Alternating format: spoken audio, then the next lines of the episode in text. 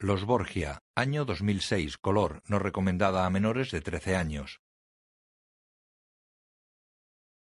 Antena 3 presenta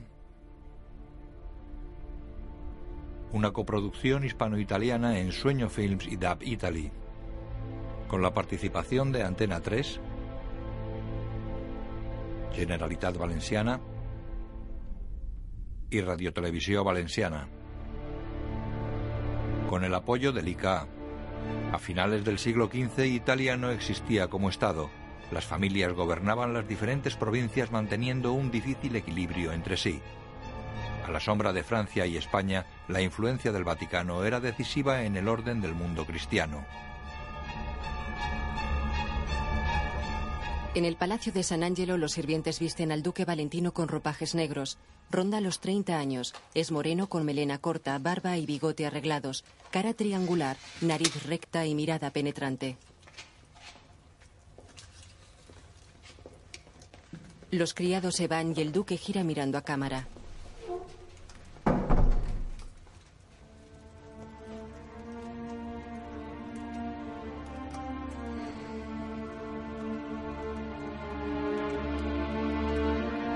Acaricia el yelmo que sostiene.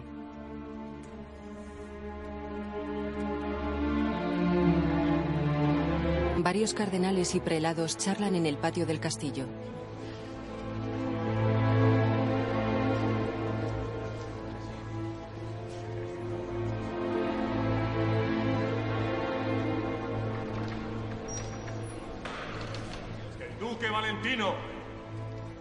El duque camina hacia el grupo de eclesiásticos. Hay guardia a pie y a caballo formada en el patio. El duque se detiene ante el Papa Julio II sentado en un trono papal y le besa el anillo. Santidad, pongo mi espada y mi fe a vuestro servicio como siempre en defensa de la Santa Madre Iglesia. Unid pues nuestras fuerzas a los españoles, duque, en la guerra contra los franceses y... Volved. Volved trayendo trofeos y gloria, como habéis hecho siempre. Así lo haré. Santidad. Inclina su cabeza ante el Papa que lo bendice. El duque se marcha.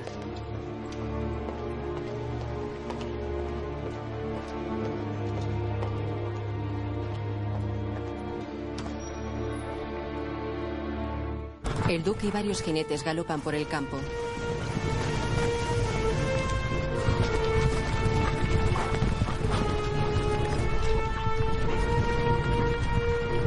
Llegan a una fortaleza. Luego de noche, el duque y sus hombres están en uno de los patios. Miguel Corella escucha escondido y mira por la rendija de una puerta. No lo entiendo. Cuando partimos de Roma se enviaron emisarios a los diferentes mandos. ¿Es así o no? Todos y cada uno, duque. ¿Qué decía la orden? Castelnuovo. Castelnuovo. ¿Y dónde están los hombres? ¿Dónde están las armas? ¿Dónde está el ejército que se supone debería estar aquí esperándonos y no está? ¿Miguel Corella? Entran jinetes armados y soldados a pie.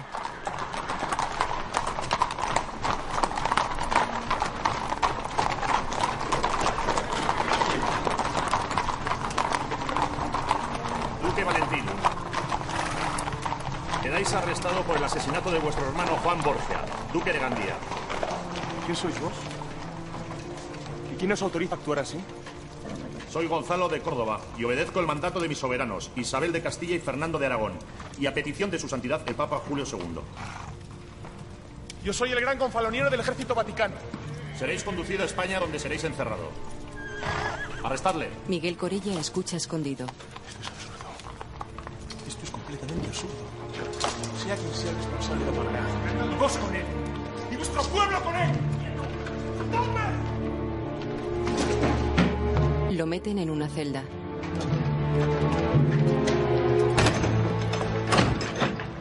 Decirle a quien os ha ordenado encerrarme que no esté aquí mucho tiempo. ¿Me ¿Oís? Podéis vigilar día y noche. Cortaré la cabeza a todos y le enviaré a vuestros hijos.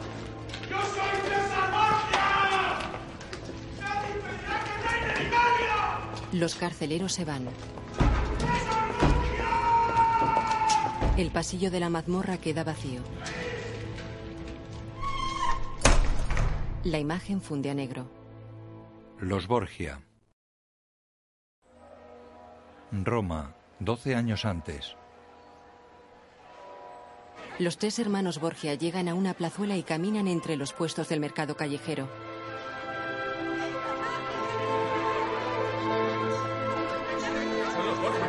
César, el duque Valentino, lleva melena ondulada y la cara afeitada. Juan lleva barba y bigote negros y el menor, Joffre, tiene pelo corto rubio y aparenta 20 años. Roberto Álvarez, Eloy Azorín, Linda Batista, Antonio Dechen, Roberto Enríquez, Luis Omar, Sergio Muñiz, Sergio Peris Mencheta, Eusebio Poncela, María Valverde.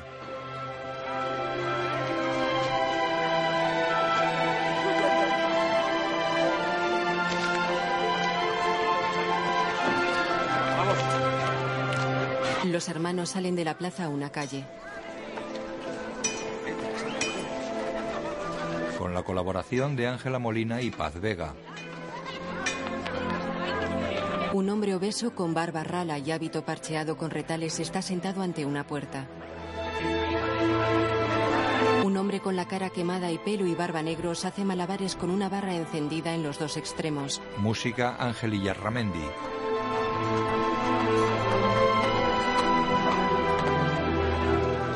Los hermanos se detienen junto a un grupo de mujeres que están ante un portal.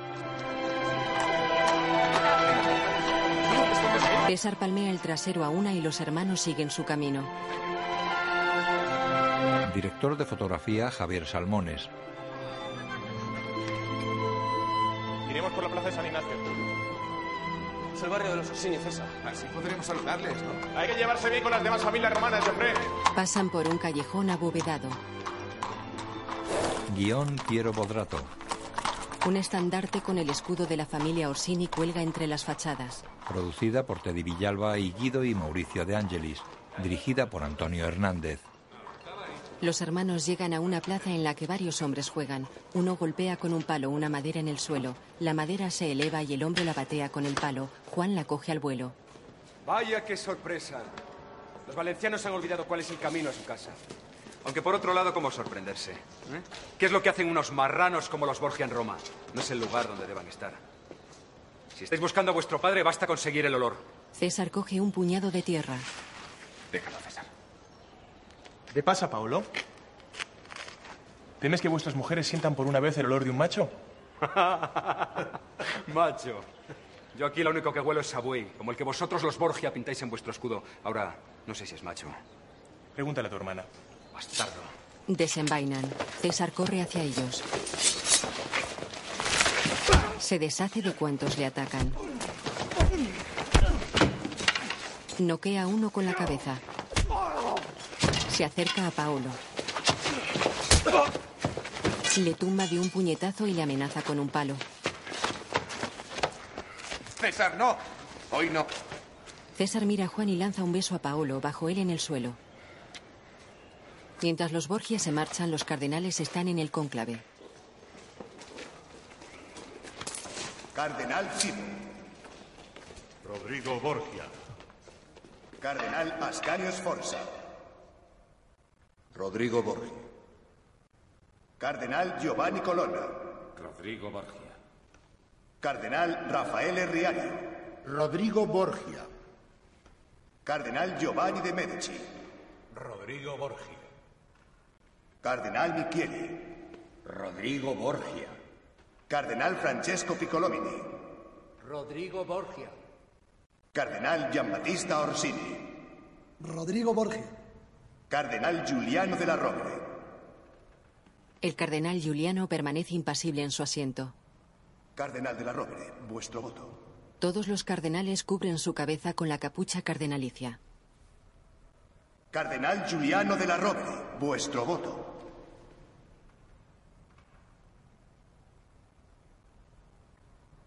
Rodrigo Borgia. Rodrigo Borgia levanta la cabeza y esboza una sonrisa.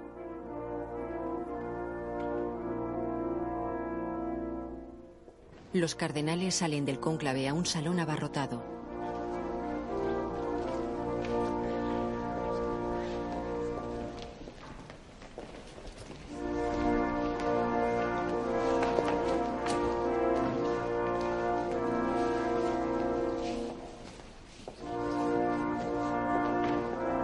Habemus Papam, eminentissimum ac reverendissimum Dominum, Dominum Rodericum Sante Romane Ecclesia, Cardinalem Borgia, missibi nomen imposuit Alexandrum Sixtum. Rodrigo Borgia sale del cónclave vestido con la capa pluvial y el camauro papales. ¡Viva Alejandro VI! ¡Viva! ¡Viva! ¡Viva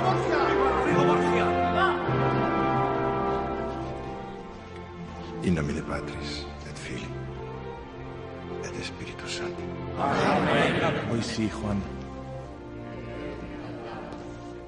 Juan. Soy el secretario del Sumo Pontífice. Después de atender a sus eminencias, su santidad quisiera recibir a todos sus hijos en privado. Voy a buscar a Lucrecia. César se aleja. Mira a su padre. Se va sonriente del salón.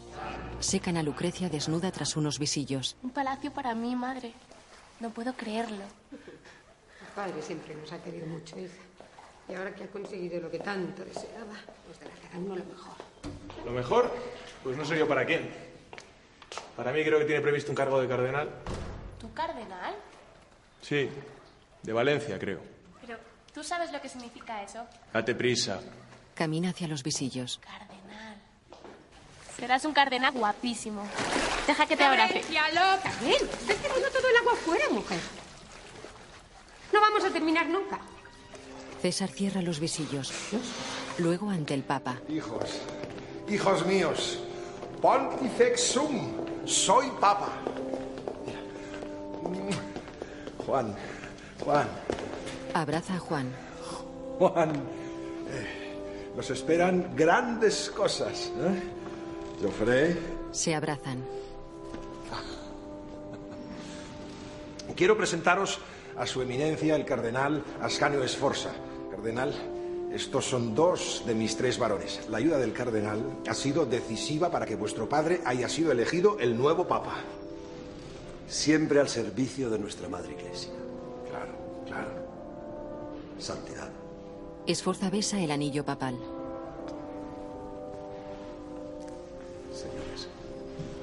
Se marcha.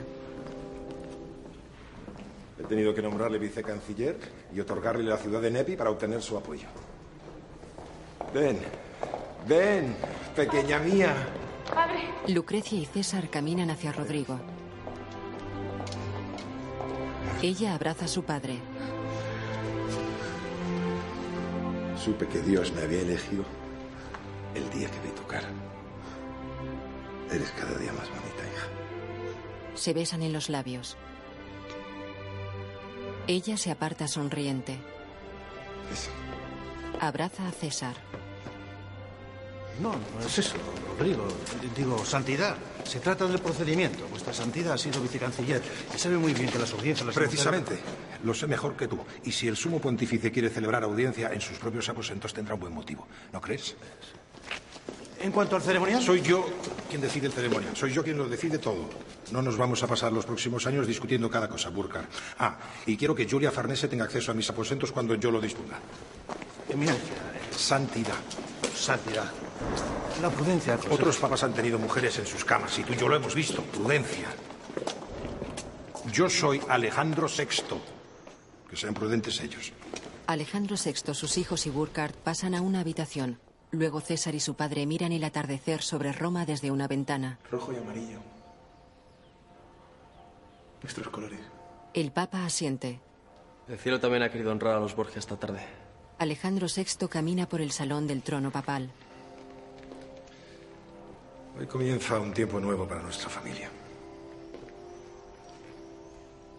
Un tiempo que vuestro padre esperaba desde hace 30 años.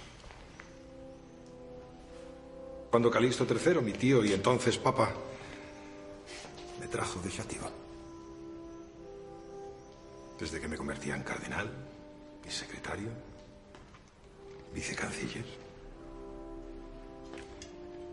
Desde que nuestros enemigos mataron a traición a mi pobre hermano, Pedro Juan. Treinta años en los que he ido aprendiendo y esperando a ser lo que hoy soy. Ahora sí. Ahora Roma conocerá la gloria de los Borgia. Si se trata de doblegar la arrogancia de las familias romanas, yo prestaré mi brazo encantado, padre. No, César, no. No nos contentaremos con una simple venganza. Bastante trabajo nos ha costado que no nos expulsaran de Roma. ¿Roma? Roma será de los Borgia. Los Orsini, Caetani, Colonna. Todas esas familias que nos repudiaban por extranjeros tendrán que doblegarse y respetarnos, hijos. Respetarnos. Porque el Señor, que todo lo decide, ha puesto en nuestras manos su poder. En una plaza hay reos con cepos. Nosotros somos ley, justicia, orden. No permitiremos que delitos como el hurto, el asesinato, el impago de los tributos, la herejía, la sedición, la brujería, el adulterio continúen mancillando el nombre de esta ciudad santa que habrá de ser modelo para el resto de la cristiandad. Y desde allí Nuestro amadísimo cambiaremos el rumbo de la historia. Alejandro VI no permitirá que delitos como el Aquellos que utilizan el poder de la Iglesia para El alimentar sus propios intereses, dictando leyes que solo a ellos benefician, probarán el sabor de la justicia del Señor y jamás volverán a ostentar los cargos desde los que ignoraban la moral cristiana, el hambre del pueblo y la seguridad de nuestras tierras. Los Borgia matan a un cardenal.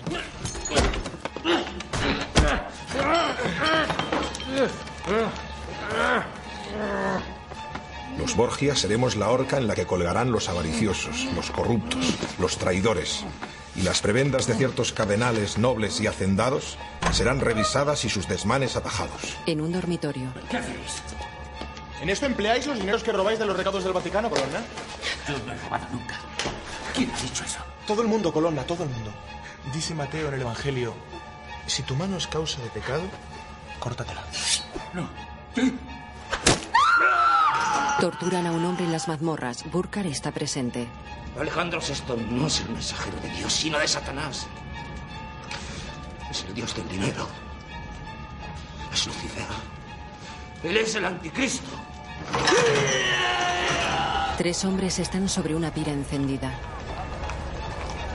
Aquellos que creen ser más verdad que nosotros entenderán que la palabra del Señor tiene solo una legítima voz. Los Borgia. Dos años después, En dependencia del Vaticano, varios hombres pintan un fresco en una pared. Un pintor retrata a una joven morena en presencia del Papa.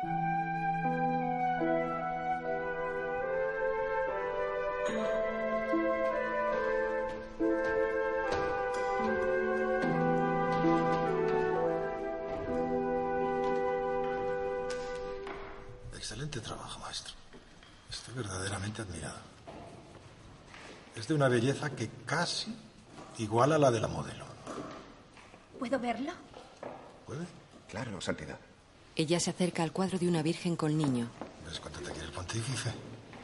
¿Estás contenta ya, pequeña Julia? Solo si me dais un beso. Se besan en los labios. La cara de la virgen es la de Julia. Os acordaréis de mi hermano Alessandro, ¿verdad? Julia, Julia, Julia. No paras. Su eminencia el cardenal César Borgia. Julia, Hola, César. César, mira qué maravilla. La he mandado pintar como Nuestra Señora. Así podré adorar en este cuadro el amor sagrado y el amor profano al mismo tiempo. ¿Te gusta, César? Nuestro maestro hará autos por todas las estancias con imágenes de toda la familia. Abajo están empezando una resurrección donde estaré yo. Y habrá auto donde tú, como cardenal, ocuparás un lugar relevante. Y eso no es todo. Sígueme, César. César obedece. He conocido gente testaruda. Personas que no saben apreciar lo que la vida le regala sin merecerlo. Pero tú, César, aún me sorprendes. Vamos, ¿no aprecias lo que tienes? Vamos a ver. ¿Eres capaz de imaginarte las riquezas y poderes que tendrás siendo cardenal? No estoy hecho para la oración, padre. No quiero pasarme la vida aquí, en estos aposentos. Mi pequeña Julia me atormenta para que nombre cardenal a esa nulidad de su hermano Alessandro Farnesio. Y tú, que eres mi hijo, lo rechazas. Sí, soy tu hijo. Pero soy el primogénito. Precisamente, César. Aprenderás que es aquí, entre estos muros donde se construyen las grandes fortunas. Y desde estos aposentos que tú detestas, donde se domina Roma, Roma y todo el mundo cristiano. Te equivocas si piensas que cuentas menos que tus hermanos. Yo tengo grandes planes para cada uno de vosotros. Santidad, el duque de Gandía ha llegado. Juan. Alejandro palmea a su hijo y se va tras Burkar. César queda decepcionado. Luego el Papa señala en un mapa ante sus hijos. Aquí al norte tenemos los territorios controlados por los Esforza de Ludovico el Moro. Sur, el azul de los aragoneses de Nápoles. Y en medio Roma. Es decir, nosotros. Debemos crear las alianzas que aseguren nuestra posición. Solos no somos nada. Juan, tu matrimonio con la duquesa de Gandía ya nos ha franqueado la amistad con Isabel de Castilla y Fernando de Aragón. Cierto que no dejan de pedir. Ahora quieren repartirse el nuevo mundo con los portugueses, pero siempre necesitarán la bula papal. Y a Lucrecia la vamos a casar con un pariente de los Esforza de Milán. Lucrecia. ¿Y quién es? Giovanni. Giovanni Sforza. Giovanni Sforza es medio bastardo. No es nadie. Es un feudatario de la Iglesia. Y sobrino de Ludovico el Moro. Yo no le pido más. ¿Y para Nápoles, padre? Para Nápoles, Sancha de Aragón. Hija de Alfonso. Hija ilegítima, pero es una de las mujeres más bellas y exuberantes de Nápoles, según dicen. Casaremos a nuestro Joffre con ella. Gracias, padre. ¿Y yo? Yo me quedaré aquí, en el Vaticano. Tú obedecerás a tu padre como buen hijo y a tu pontífice como buen cristiano.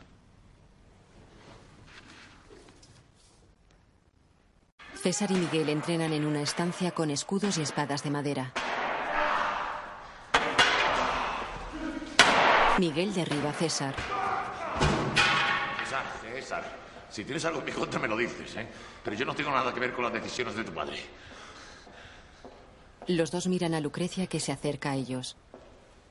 Está bien, Miguel, gracias. César recoge su espada.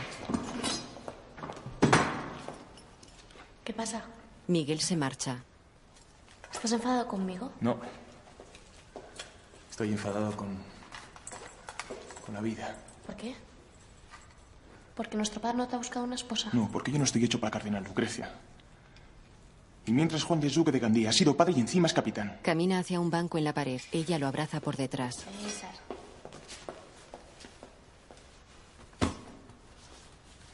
Hay que ser obediente, César. Porque nuestro padre sabe lo que es bueno para la familia. Estate quieta, Lucrecia. ¿Qué pasa, César? Yo no soy mi hermanito. César. Déjame en paz. Se va. César.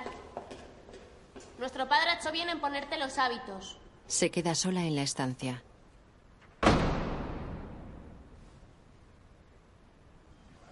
La boda de Lucrecia y Giovanni Sforza se celebra en los jardines de un palacio. Los comensales ocupan las largas mesas que rodean una fuente. La mesa de los novios está bajo toldo blanco.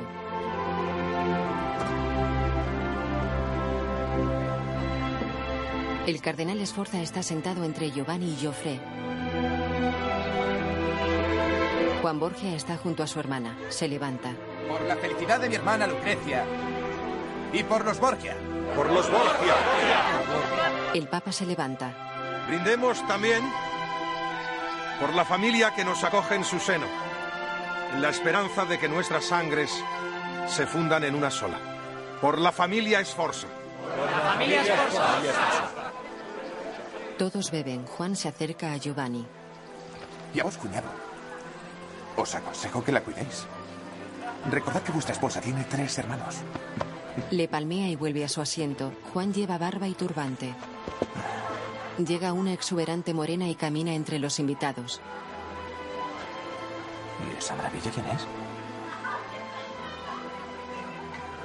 Sancha de Aragón. Y ese es su hermano Alfonso. ¿Esa es Sancha de Aragón? Ajá. Juan. Juan va a ser la esposa de Joffre. Sí, lo sé, lo sé. Afortunado, Joffrey. Sancha saluda a los comensales. Esperemos que sepa guardar esa real hembra donde ningún hombre la mire. Porque si un hombre la ve, está perdido. Hombres y mujeres inician el baile.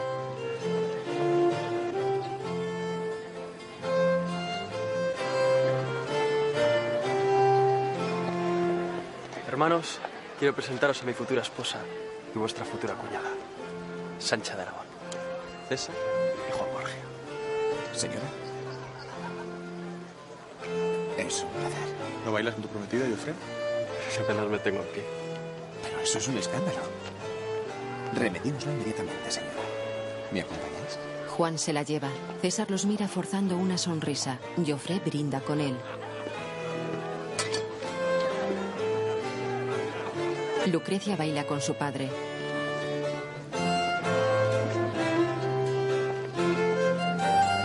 Sancha baila con Juan.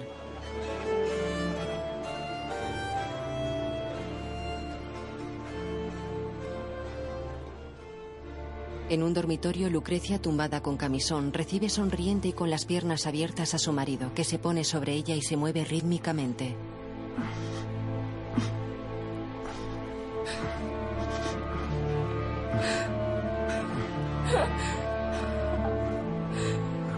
Esforza Alejandro VI y dos sacerdotes miran tras la cabecera de la cama.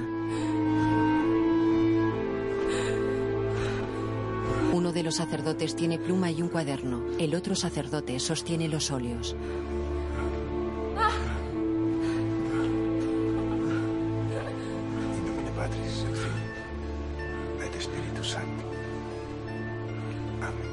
Alejandro VI bendice a la pareja.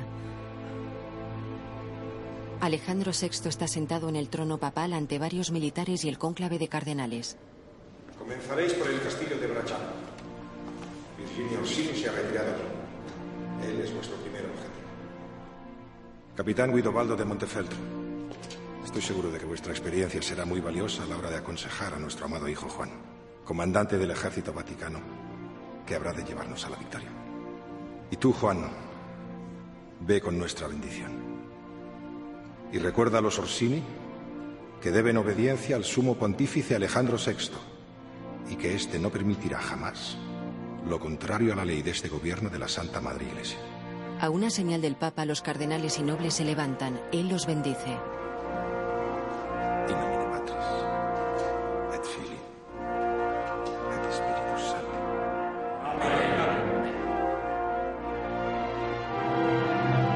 Gente abre paso a los militares. Juan lleva armadura dorada y casco con penacho de plumas en los colores del Vaticano. Una joven morena se acerca sonriente a él y le acaricia la pierna.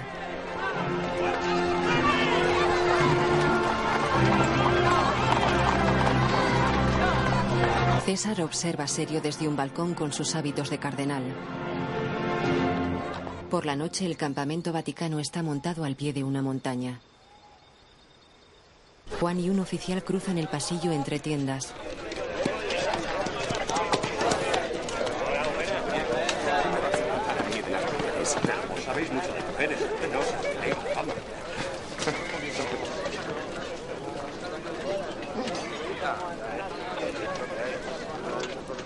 Dos guardas miran hacia la vegetación que rodea el campamento.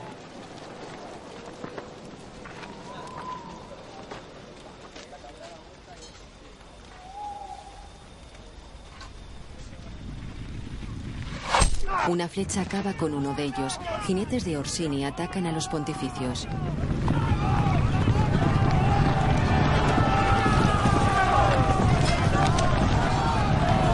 Los jinetes se lanzan contra los soldados vaticanos que salen de las tiendas, la mayoría sin armadura.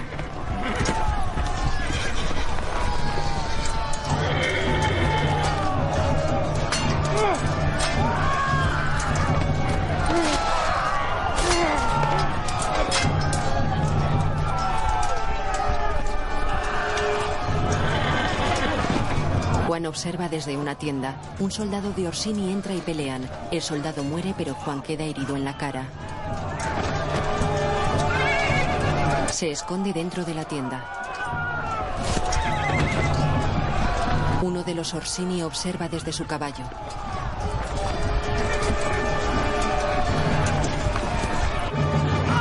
César y Sancha copulan desnudos sobre una cama.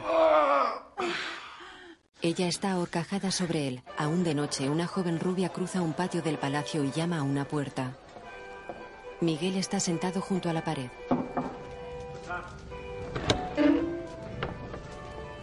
La mujer entra y deja una bandeja sobre la mesilla. César y Sancha están desnudos, tumbados en la cama.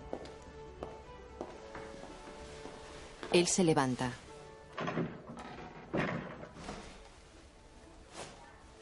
Cuerpo así no está hecho para la oración ni el ayuno. Es una lástima.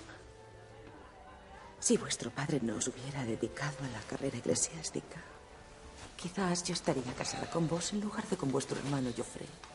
Que no se entere nunca, ¿me oyes? Soy la menos interesada en que lo sepa. En cualquier caso, nadie te obliga a ponerle los cuernos. Dime, César. Se murmura que tú y tu padre compartís el lecho de tu hermana Lucrecia. Él la mira fríamente. No vuelvas a decir eso. Se acerca a ella que está de rodillas sobre la cama. ¿Está claro? Le agarra el cuello. No lo digas nunca más.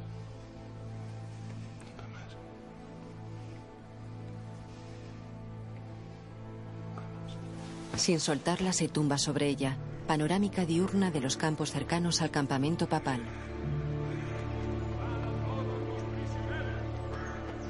Los cadáveres vaticanos cubren el campamento. Se acercan jinetes de Orsini.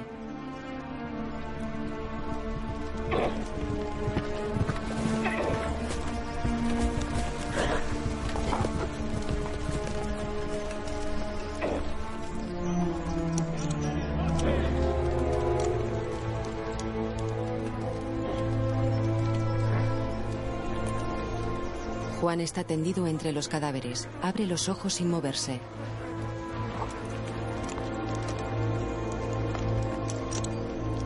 Vamos. Se van llevando al prisionero vaticano. Juan corre asustado por los campos entre los delgados árboles de un pinar. Luego ante su padre. Nadie podía prever que en vez de ir al castillo, los caballeros de Viterozzo asaltaran nuestro campamento. Ni siquiera tiene sentido. Ni Guidobaldo lo imaginó nunca. No pudimos reaccionar. Fue una verdadera carnicería. ¿Y Guidobaldo de Montefeltro hecho preso? Sí, eso he dicho, Burkar. Burkar escribe. Basta de escribir. ¿Perdón? Que dejes esa maldita pluma, Burkar. Es posible que tengamos que vivir con un cuervo que espía día y noche cada una de nuestras respiraciones y toma nota de todo en sus malditos registros. Ya sabemos que está preso, Burkar. La noticia no necesita la pluma del abad Burkar para volar. Ya basta. La derrota no significa nada. Ya encontraremos la manera de desquitarlos. Entre tanto, pagaremos el rescate pedido por Virginio Orsini. ¿Por Guidobaldo? Son tres mil ducados. Su familia es rica, pueden pagárselo. Era él el experto, ¿no? No, Juan. No. Quien nos traiciona, paga. Pero quien es amigo nuestro, debe saber que puede contar con nosotros. Voy yo.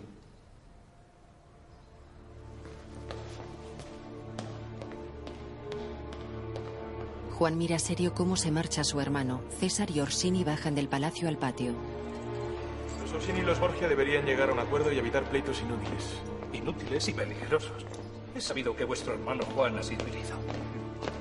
Las heridas se curan, eminencia. Solo la muerte es cosa cierta. Tenéis razón, cardenal. Pero no por eso debemos apresurar nuestro encuentro con ella.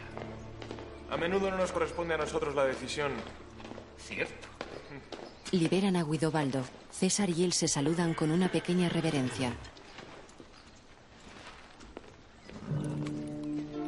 Lucrecia está en una estancia de un palacio rodeado de bosques.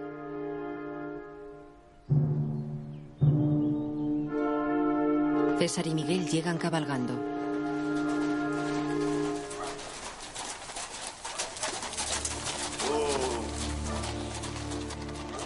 Desmontan. César lleva los hábitos de cardenal. César. ¿Quieres que me encargue yo? No. Tú harás lo que yo te diga cuando yo te diga. ¿eh? Ve a las cocinas, toma algo y me esperas. Luego está con su hermana. ¿Cómo pretendéis disolver este matrimonio? Se prueba collares ante un espejo. Él está tras ella. Besa el cuello de Lucrecia. Yo no quiero quedarme viuda tan joven. Es el modo más seguro. De todas formas, no vas a estar solo mucho tiempo. Claro. Qué tonta soy. Si no, ¿por qué preocuparse tanto por mi felicidad conyugal? Él intenta abrazarla. No. Debes volver a hablar con nuestro padre y decirle que no quiero. Si no, iré yo. Seguro que me escuchará y conseguiré convencerle. No, no puedes hacer eso, no sabe que he venido a verte. Quería avisarte porque pensé que lo comprenderías. Giovanni Sforza nunca apoyará nuestra causa en Nápoles. No es el marido adecuado para la familia.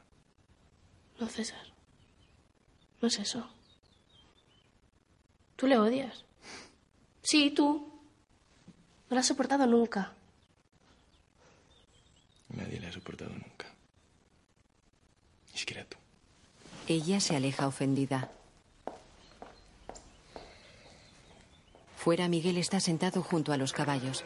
César y su madre salen. Él le besa la frente. Llega Joffre. Desmonta. ¡Joffre! Cae al suelo. ¿Puedes saber qué haces, hijo? Él se incorpora tambaleante. ¿Estás borracho? Claro que estoy borracho. Es lo único que hago bien. No me gusta oírte hablar así, hijo. Díselo a nuestra madre César. Mire lo que pensáis todos de mí. Que no sirvo para hacer nada. Ni siquiera para ser marido de esa furcia. Ya basta, Joffre. No está aquí, ¿verdad? No está aquí, hijo, no. Estará buscando algo mejor que un Borgia. Los Borgias no gustan, César. Todos nos odian. He dicho que ya basta. Claro, eminencia. Cardenal pontificio. Por cierto, dicen que compartís a vuestra hermana Lucrecia como... ¡He dicho que basta! Llega Lucrecia. Mira a Joffre y a su madre interpretada por Ángela Molina. Dentro. Las cosas no se solucionan así, Joffre. Tienes que dejar de beber. Gracias, madre, ya estoy mejor. No confundas el amor con el matrimonio. Se levanta de la cama en la que Joffre está recostado. Palmea el hombro de César y se marcha.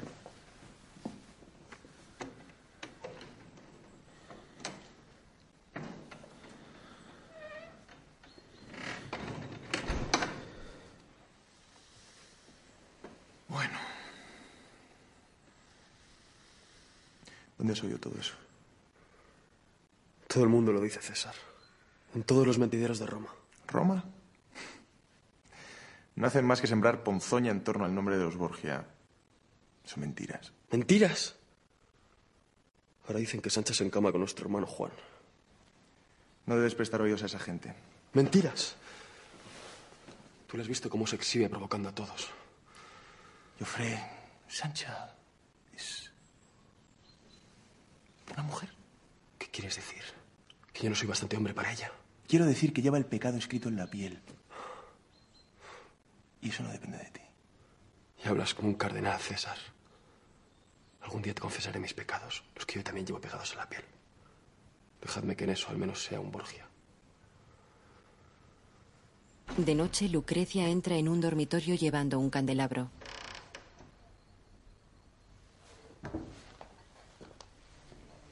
Deja el candelabro sobre un aparador y se sienta sobre la cama en la que Sforza está acostado con camisón. Él se incorpora y la tumba. Presa. No, déjame. Te voy a dejar desnuda. Estate quieto. ¿Ocurre algo? Tenemos que hablar. Después. Hablamos después. Ella le pone un puñal en el pecho. Lucrecia, ¿qué haces? Tienes que irte. ¿Pero a, a dónde? ¿Por qué? Te van a matar. Él la mira confundido. Se levanta, abre ligeramente la puerta y mira por la rendija.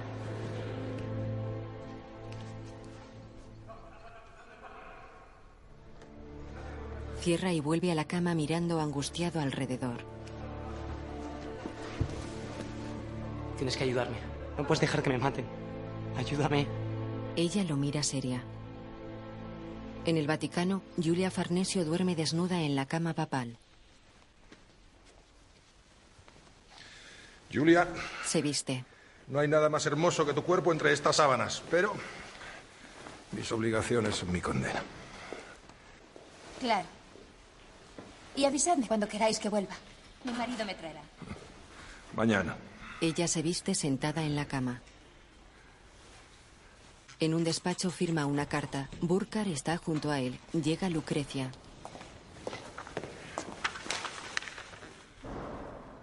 ¿Quién ha hecho entrar a esta mujer? Burkar lacra la carta. ¿Cómo osas presentarte ante mí? ¿Por qué te niegas a recibirme, padre? Yo no tengo ninguna culpa, Santidad. No has hecho nada. ¿m? Eres una mujer casada. Pone el sello sobre el lacre. ¿Dónde está tu marido? Yo te digo dónde está. Escondido en su familia. Muy lejos del lecho marital donde debiera estar hasta que yo ordenara lo contrario. Yo no sé nada, os lo juro. Te burlas de mí, Lucrecia. Es eso. ¿Quieres burlarte de mí? Si merezco ser castigada, hacedlo. Él la mira y mueve la cabeza dubitativo. Ay, Lucrecia. Tú. Tú te aprovechas de lo mucho que te quiero. Ah, venga, ven aquí. Venga. Ven a mi lado. ¿eh? Ella se arrodilla junto a él. ¿Sabes, Burkar? Quizá. Quizá nuestra Lucrecia tenga razón en no querer quedarse viuda. Mira a su hija. Pero entonces tendrá que volver a ser virgen. La besa en los labios.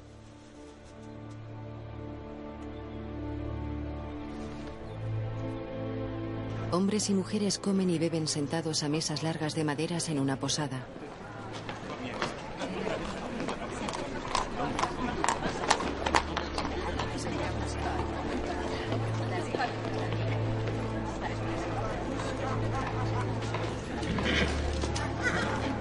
Cuatro criados transportan un palanquín.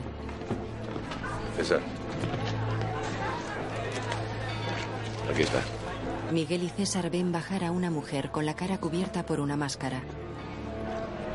Así que era cierto. La mujer lleva un rico vestido rojo bordado en oro. Entra en la posada.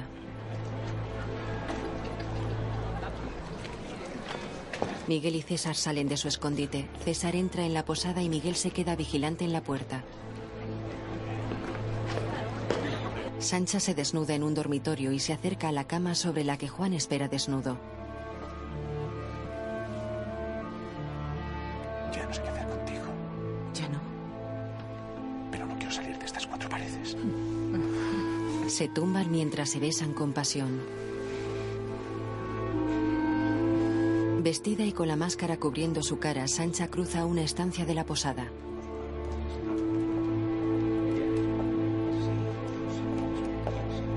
César espía tras un recodo. Sale de su escondite y atraviesa la estancia que cruzó Sancha.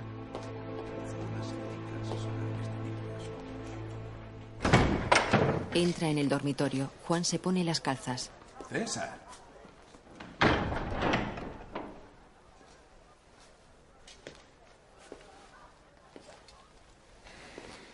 ¿Qué se supone que estás haciendo, Juan? Vaya. El señor cardenal viene a darme el sermón. ¿Qué pasa? ¿Te da envidia? ¿Crees que voy a ir al infierno? Por lo menos en el infierno no se enteraría nadie, Juan. ¿Vas a matarme, César? Estamos hartos de tu estupidez. Estamos. ¿Quiénes estáis hartos? La familia, Juan. La familia. Juan le da la espalda y sigue vistiéndose. Un barbero afeita la calva central del Papa. Padre. Lucrecia, mi niña. Espérame aquí, Pentesilea. Así lo haré. La dama recoge la capa de Lucrecia. Qué rápido has venido. Bien. Una hija obediente. Ven, siéntate aquí con tu padre. Ella se sienta sobre las piernas de él. ¿Adivinas qué es? Eres libre, hija mía. Lee. Giovanni Sforza lo ha admitido todo. Vuestro matrimonio será anulado y podrás elegir un nuevo marido. Ella le es seria. ¿Qué te pasa? ¿No estás contenta? No estaría si verdaderamente pudiera elegir yo a mi marido. ¿Pero qué dices? Tú tienes un deber que cumplir. Eres Lucrecia Borgia. No una campesina que da igual con quién se casa como si no se casa. Tu vida es un asunto de Estado. Los sentimientos son para la plebe. Nosotros tenemos un destino, hija. No lo entiendes, ¿verdad? Debo encontrar un matrimonio que convenga al proyecto que he diseñado para vosotros. Pero, mientras lo encuentro y para evitar chismorreos, deberías encerrarte en el convento de San Sixto. Ni hablar. Se va. Lucrecia. Lucrecia. Lucrecia. No. Me habéis hecho volver a ser virgen para hacerme monja. Es solo por algún tiempo, para demostrar a todos tu profundo dolor por la nulidad de tu matrimonio. Ella mira incrédula a su padre. Ya está todo organizado. Cierto. Todo organizado.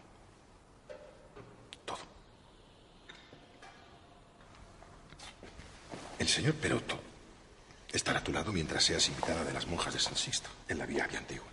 Junto a tu doncella Pentesilea, naturalmente. No te faltará de nada. Y muy pronto te haré regresar. Ante el palacio de Vanozza. Peroto es español, escritor y poeta. Es un hombre culto y fiel a nuestra familia y a nuestra causa. Él te recogerá en casa de tu madre. Y aunque ella lamenta tu partida y ha intentado convencerme de lo contrario, por fin, como tú has entendido, que un tiempo en retiro hará que tu imagen virginal sea aceptada por propios y extraños. Vanozza mira con resignación cómo parte Lucrecia con Peroto, Pentesilea y varios criados.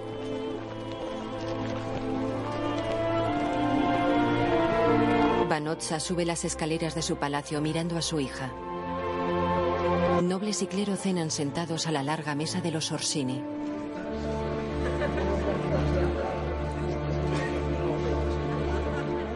Juan sube las escaleras del castillo escoltado por dos soldados.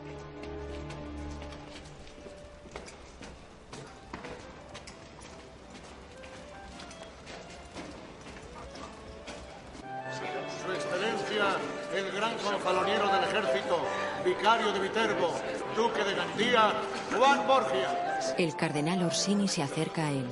Duque de Gandía, sed bienvenido a mi casa. Cardenal. Juan le besa el anillo. Gracias por la invitación. No, gracias a vos por venir. Le acompaña a un asiento a la mesa.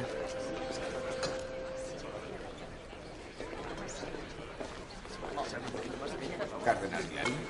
Duque. Cardenal de la Roba. Por favor, Duque, sentaos. Un poco de vino, ¿verdad? Me alegro de veros, señor Duque de Gandía. Seguro que él también se alegrará. Teniendo en cuenta que la última vez que os vio, os daba la espalda. ¿Qué es lo que se ofrece cuando se huye corriendo? Juan mira interrogante al anfitrión. Señor, no os conozco, pero no os permito que Por favor, señores. tono. Me llamo Felipe Brancaccio, duque. Y soy un amigo de Giovanni Sforza, el hombre que hasta hace pocos días montaba a vuestra inmaculada hermana virgen.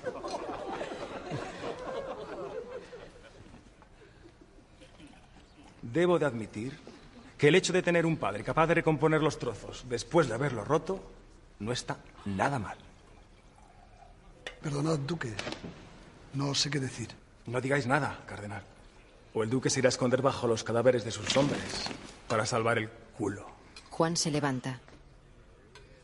Por favor, Duque, os lo ruego. Juan se marcha. ¿O vais a dormir con vuestra hermana? Como hacen vuestro padre y hermano, ¿eh? Juan se va de la sala.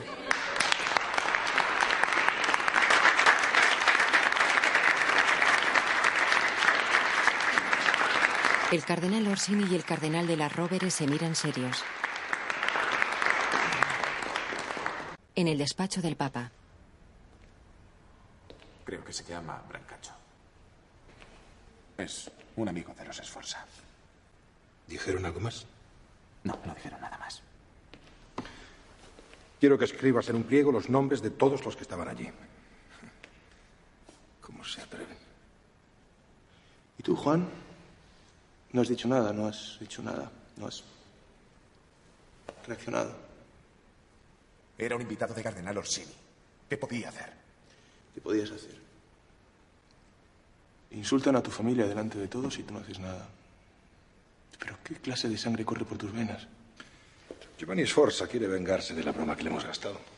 Ser repudiado no es un plato de buen gusto. Y menos aún, si además de esposa pierdes la dote. Pero me sorprende que hayan querido humillarnos así. Habrá que pensar una respuesta. No. El Papa mira a César. No hay tiempo para pensar. De día, los invitados a la cena están en el patio del castillo Orsini.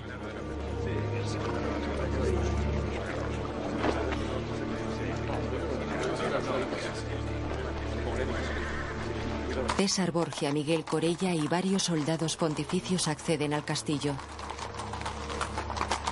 El cardenal de la Rovere observa desde una galería. César desmonta. Cardenal Borgia, sed bienvenido. Os unís a nosotros en la caza. ¿Quién es Felipe Brancacho? Felipe se adelanta.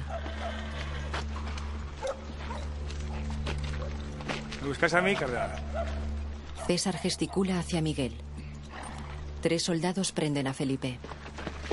Quien estime su vida, que no haga un solo gesto. Miguel desenfunda su daga y se acerca a Felipe.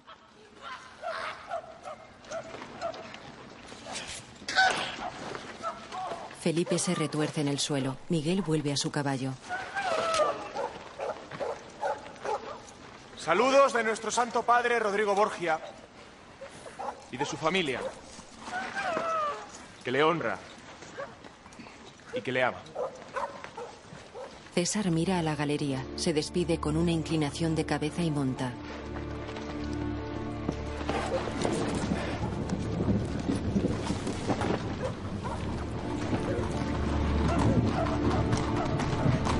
Salen del castillo. Felipe sigue doliéndose en el suelo. El cardenal Orsini mira ofendido a los vaticanos.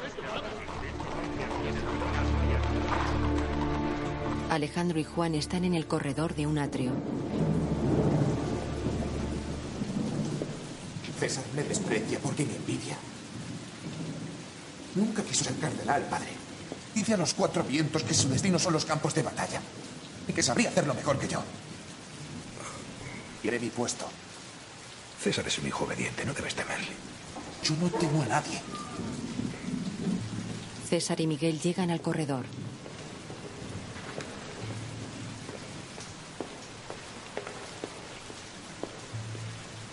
César se detiene ante su padre, saca un pequeño envoltorio y lo tira al suelo. Brancacho no volverá a decir nada sobre los Borgia. El papa se agacha y lo desenvuelve. Es una lengua cortada. Alejandro mira impactado a César y a la lengua.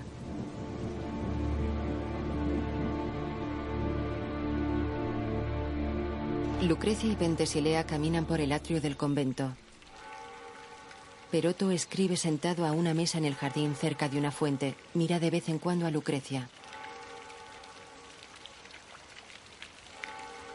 Qué poca atención le habéis dado a sus miradas. Está ansioso por teneros. No es cierto. ¿Qué decís? Le he visto espiaros. Y o mucho me equivoco. O se muere de amor por vos. Acerca su boca al oído de Lucrecia y habla. Pentesilea se aleja. Lucrecia sonríe.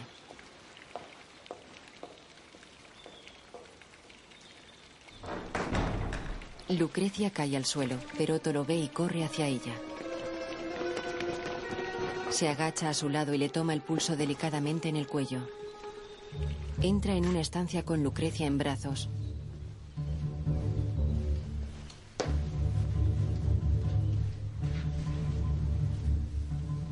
La deja sobre una cama. Le acaricia la mejilla. La mira enamorado. La puerta se cierra. Aún con los ojos cerrados, Lucrecia atrae a Peroto y lo besa en los labios.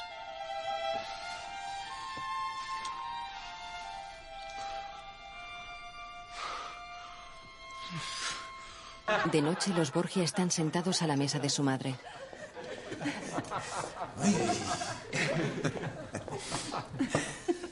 ¿Y nuestro cardenal? ¿Esta noche nada de vestido rojo? Nunca cuando voy de caza, Juan, ya lo sabes. ¿De caza? Yo también voy de caza esta noche. Sí. Algunas presas déjalas para quien tiene derecho a ellas, Juan. ¿Por qué no dejáis de discutir? No parecéis hermanos. Comportaros como cristianos que sois. Cierto, madre. Cristianos. Mira, sino que familia. Somos la familia perfecta, los Borgia. Mi padre, el sumo pontífice. Mi madre, una santa. Mi hermano, cardenal. Y mi hermana encerrada en un convento. ¿Y yo, Juan? ¿Y tú qué? Sí, yo. ¿Qué soy o quién soy en esta familia? Joffrey, siéntate y calla. No, no quiero callarme. No quiero. Y no quiero que nadie me diga que me calle. Me voy. ¿Por qué? Porque da igual si estoy aquí o no. Se va del comedor. Déjalo, madre ha bebido, está borracho como todos. ¿Es algo que he dicho yo? ¿He dicho algo que no debía? Sancha y César cruzan con Juan sus miradas. Según si en la vida las alegrías las tiran solo los hijos, yo tendría solo penas. Buenas noches, perdonadme. Se marcha del comedor. ¿Nos vamos, César? Los hermanos cabalgan juntos. Alfonso de Aragón no es solo el hermano de Sancha. Antes que nada es un noble napolitano. Y muy querido por el rey de Nápoles.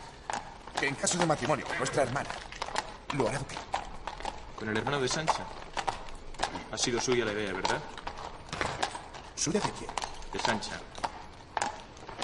Es ella la que os ha convencido, ¿no? No, hermano. La idea es de nuestro padre.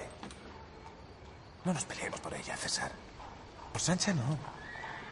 ¿Por qué iba a querer yo pelearme por ella? Vamos, Juan. Le espera un jinete enmascarado. ¿Vienes conmigo? No. Vaya tú. Ten cuidado, ¿eh? Tengo dinero, armas y un hombre que gracias a ti da miedo. No tengo nada que temer. Dicho, vamos. El criado va tras Juan. El enmascarado lo sigue.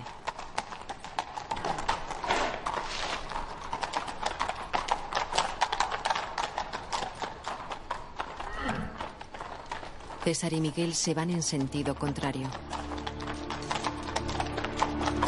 Amanece sobre Roma.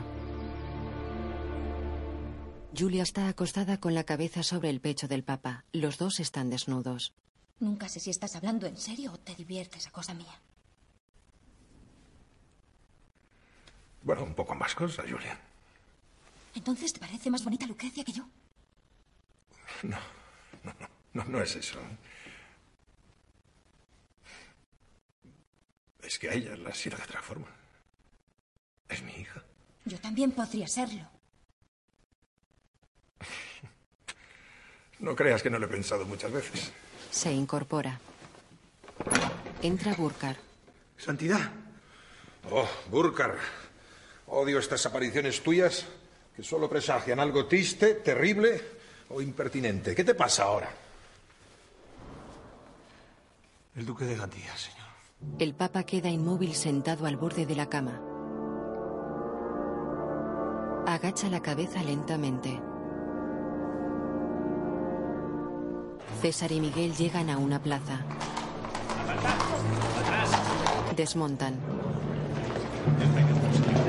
¡Qué tragedia! Entran en una carnicería. Estaba aquí esta mañana cuando hizo abrir la tienda. Richo. Richo, ¿dónde está Juan? Hice lo posible por socorrerle. Os lo juro. Todo lo posible. ¿Dónde está Juan Richo? Eminencia, se está muriendo. Richo, ¿dónde está el duque?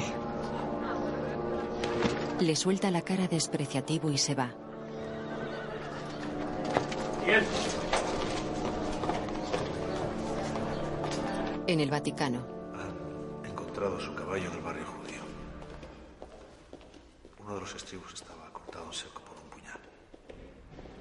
Todo indica que se trata de una emboscada.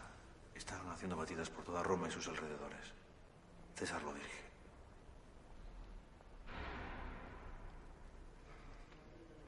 Burkar hace una reverencia al Papa y se marcha.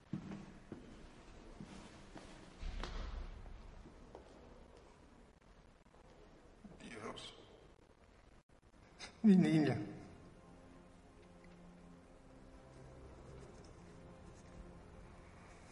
Mi pobre niño. Dios.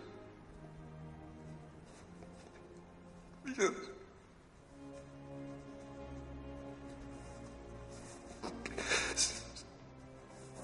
Si querías castigarme.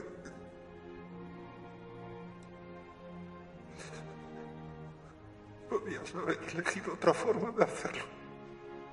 ¿Por qué él? ¿Por qué? ¿Por qué? ¿Por qué? Juan. Mi niño. Mi niño, mi niño, mi niño, mi niño. Mi niño. Mi niño. Mi niño. César escucha desde el pasillo. Varios jinetes varean el río.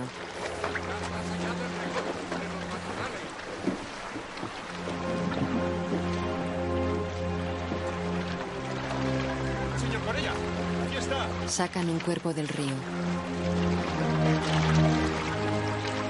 Miguel se acerca a la orilla.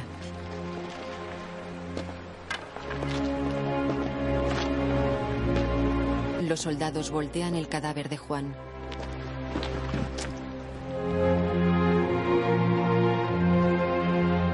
Miguel lo mira serio. Alejandro VI está ante el cuerpo de su hijo en el Vaticano. Su madre llora vestida de luto entre Joffre, César, Sancha y los asistentes al funeral. Los cardenales Esforza y de la Rovere están juntos. A tanta gente le hubiera gustado hacerlo. Lo que no comprendo es por qué Rodrigo renuncia a buscar al culpable. Quizá ya lo ha encontrado. Su santidad tiene fama de hombre decidido, pero es también bastante prudente. Hay que admitirlo. Vestido con los atributos papales, Alejandro VI está arrodillado ante el cadáver de Juan con las manos juntas en actitud de oración.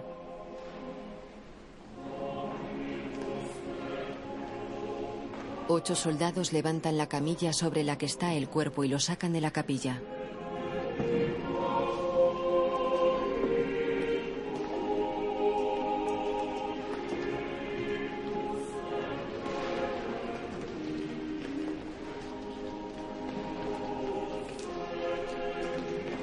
El Papa está acostado de espaldas a César. Es una maldición de Dios.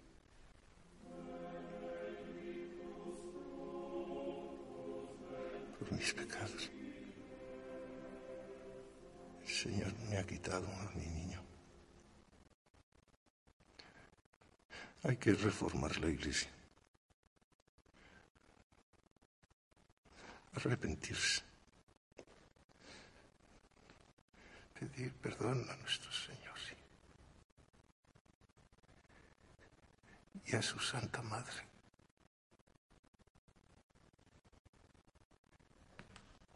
Sin Juan,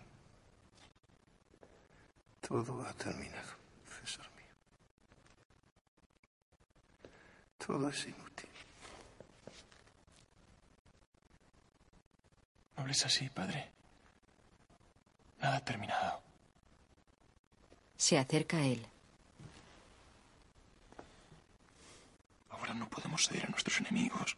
Se arrodilla a su lado.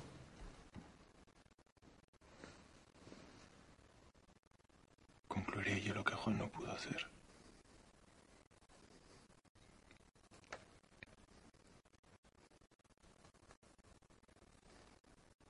Dicen que eres tú quien le ha matado. ¿Tú crees que he sido yo? Si lo piensas, mátame. Quítame la vida que me has dado si lo piensas.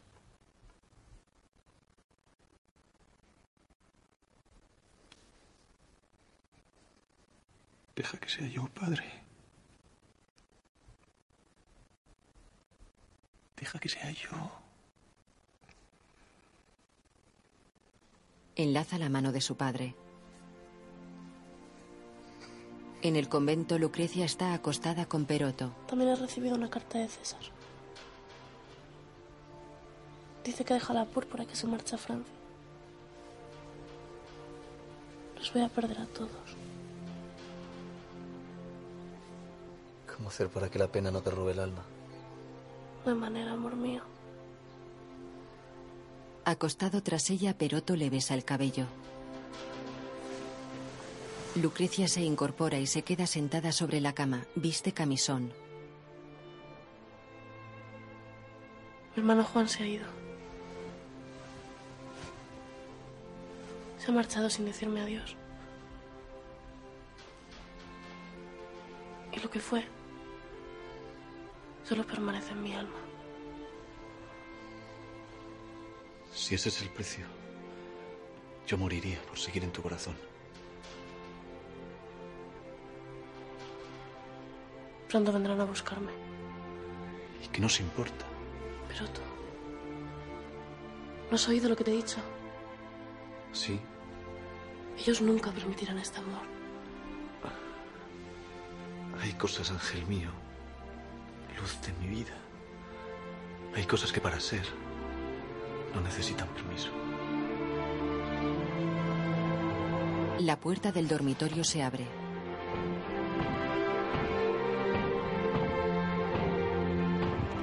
César se aleja galopando por una verde ladera.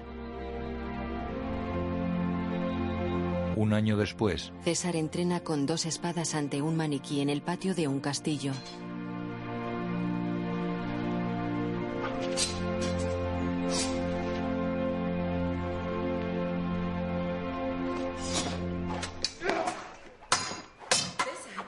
Llega Sancha. Vaya, ¿qué prisa tenías por abandonar los hábitos de cardenal? No te imaginas cuánto, cuñada. Ya os echábamos de menos. Creíamos que no volveríais de Francia. En los establos la empuja contra la pared, la desnuda y le muerde el pecho. Qué modales, Duque Valentino. Cuando erais cardenal, no parecíais tan impetuoso. La penetra.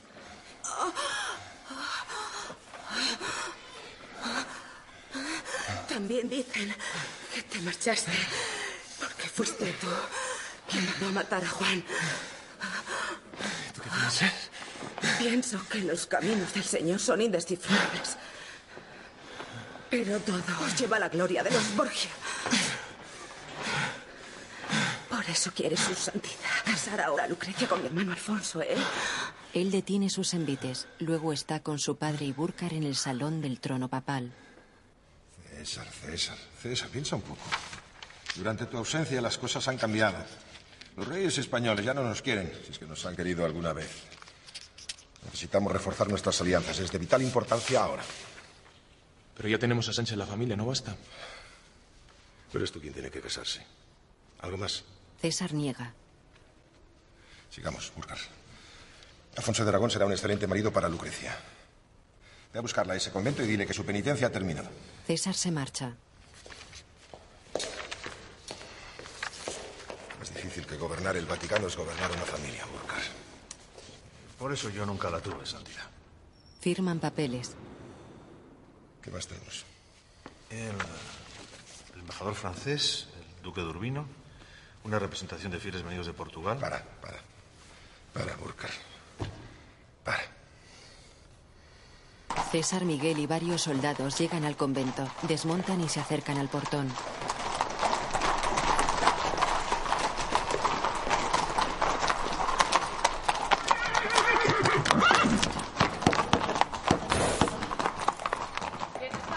César Borgia.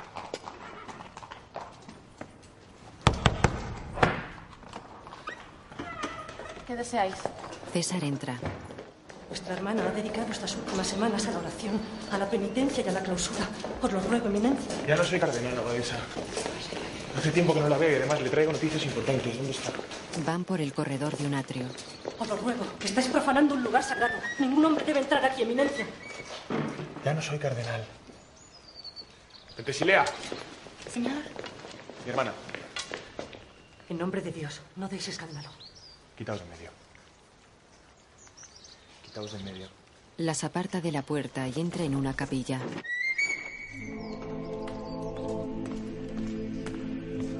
Lucrecia, Ella reza de cara al altar y de espaldas a la puerta. Lucrecia. ¿Qué pasa? ¿Te escondes de mí ahora? Gira hacia su hermano y muestra su abultado vientre.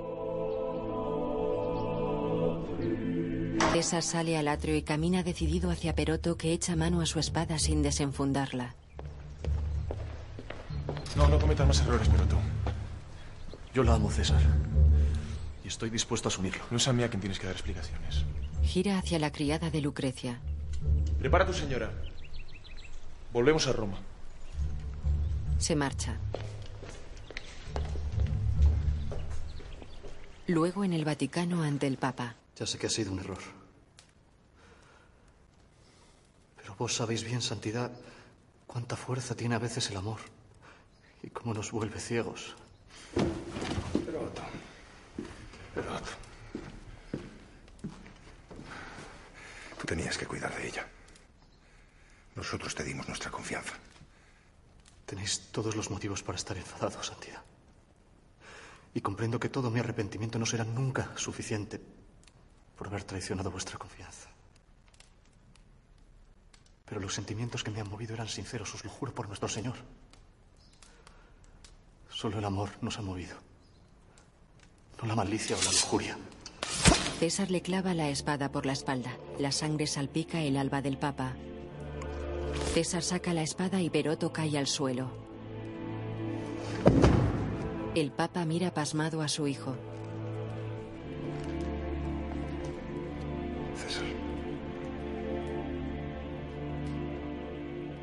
Soy tu hijo. Tú piensas y yo ejecuto. Alejandro se mira la sangre en el alba. La toca y se mira el dedo manchado. Burkar permanece inmóvil junto a la gran chimenea francesa de la sala.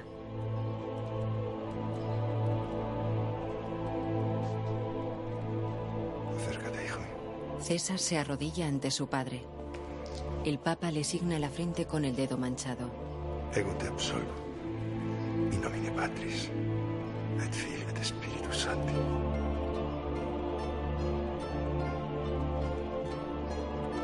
Sentados en un jardín, Alejandro acaricia el vientre de su hija.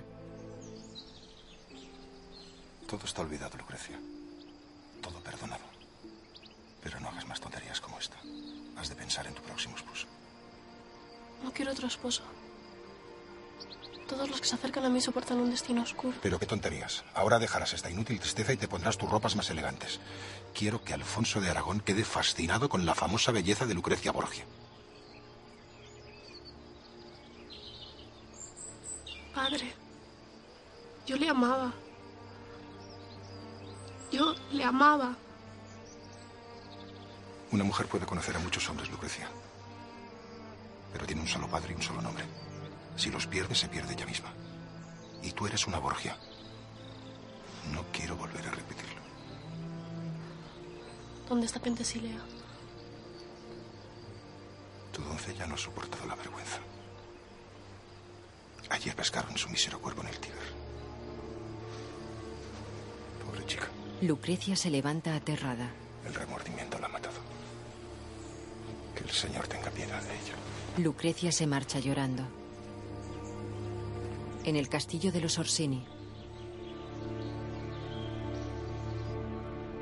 Primero decíais que pronto caerían.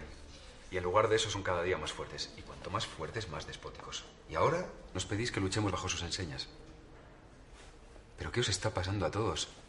¿No entendéis que cuanto más alimentemos su poder, más grandes les haremos? Los Orsini lucharéis bajo las banderas del Papa, no de los Borgia. Lo que engrandece es el Vaticano, no ellos. Por favor, tío, es lo mismo. El Papa está expropiando castillos y territorios enteros a las familias romanas para regalárselos a César. Pero si hasta le ha regalado Nepia esa puta de su hija. No creo que le pidan a Lucrecia su opinión. Es solo un instrumento. Tú también. ¿Pero qué le veis? ¿Qué diablo esconde? Lucrecia se casa con su segundo marido llevando en el vientre el hijo de un criado. Eso si no es de su hermano César o del propio Papa, como muchos dicen. La santa, ¿verdad? Lucrecia es hija, nuera y mujer del Papa. Te puedo asegurar que estrangularía a César con mis manos. Y como él, no tendría ninguna piedad. Yo no temo a los Borgia. ¿No? ¡No! Entonces, ¿por qué tenemos que obedecerle día tras día y año tras año? Yo he derrotado a Juan Borgia y puedo hacer que ese marrano de César deje de humillarnos. Yo. ¡Cuánta torpeza! Hay que estar al lado del enemigo. Ninguna posición es tan cómoda para, llegado el caso, poder asestarles el golpe mortal. Tiene razón. Piensa, Paolo, piensa. Paolo Orsini queda pensativo. El Papa casa a su hija con Alfonso. Alfonse, bisacipere Lucretiam, hic presentem, in tuam legitimam uxorem, iusta ritum sante matris ecclesiae. Hola. Lucretia, bisacipere Alfonsum, hic presentem, in tuum legitimum maritum, iusta ritum sante matris ecclesiae. Volo. Ego coniungo vos in matrimonium. Los esposos se dan la mano. Joffre, Sancha y César están entre los asistentes. In nomine Patris, et Filii, et Spiritus Sancti. Alfonso y Lucrecia se miran. Un velo transparente cubre la cara de ella.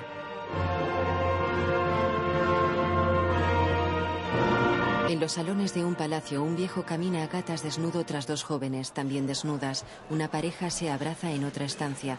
César abraza y besa a dos mujeres medio desnudas y el Papa bebe a su lado. Dejadnos. Dejadnos. Palmea el trasero a una de ellas y las jóvenes se van. El Papa desenvaina una espada. La mira sonriente. La blande en el aire y gira hasta apuntar con ella a su hijo.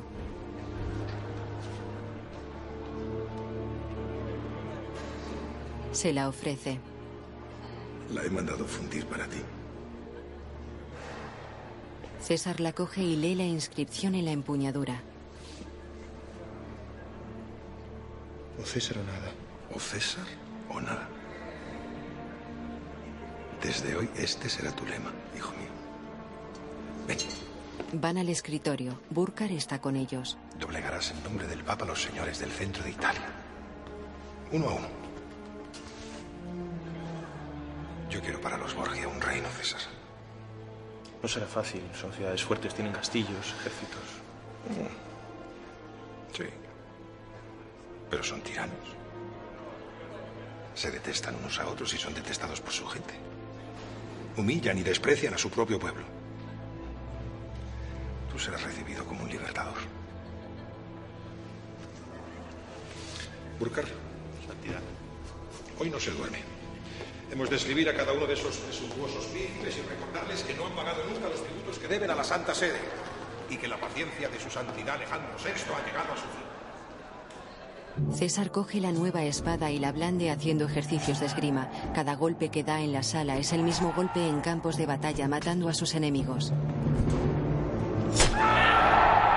En el interior de su castillo, Caterina Esforza escucha en una estancia.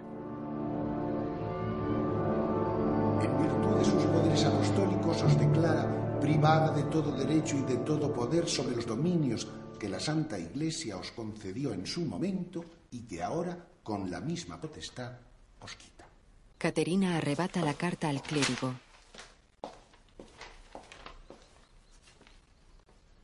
Es una declaración de guerra. Y os la envía a vos que reináis en Forlí e Imola, igual que al resto de los señores. ¿Y qué espera su santidad? ¿Ser el dueño de toda Italia? Su hijo. No es él, sino César quien lo quiere. Se dice que Alejandro VI ha conseguido que le conceda el rey de Francia un título nobiliario. Pero su sueño es convertirse en duque de Romaña. Ella se muestra asombrada. El clérigo asiente. Duque de Romaña. Ambiciosos estos Borgia. ¿Sabéis lo que haremos, querido cardenal? Iremos primero a su casa. Antes de que vengan ellos a la nuestra. En el Vaticano. Ve, Duque Valentino. Y somete a los que, desoyendo nuestras palabras e ignorando nuestros mandatos, dan la espalda al Señor, cuyo poder te protegerá. César está arrodillado ante el Papa sentado en su trono. La estancia está llena de nobles y prelados. In nomine Patris, et Filii, et Spiritus Sancti. Amén.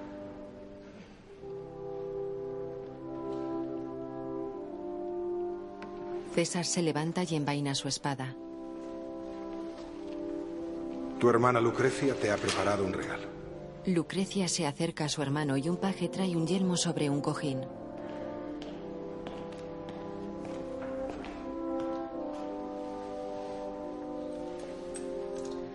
Este casco imita al que usó Julio César cuando conquistó el mundo en nombre de Roma. Recíbelo para que te traiga a ti, hermano querido, los mismos honores. Él lo coge. Gracias, Lucrecia. Hermana. Arranca una pequeña pluma roja del casco y se la da. Comparte mi suerte y mi destino. Y recuerda que en cualquier lugar que me encuentre, una parte de este César será siempre tuya. Como yo también te pertenezco, hermano. Se besan en los labios. Los asistentes miran atónitos. Sancha se va. Los hermanos separan sus labios.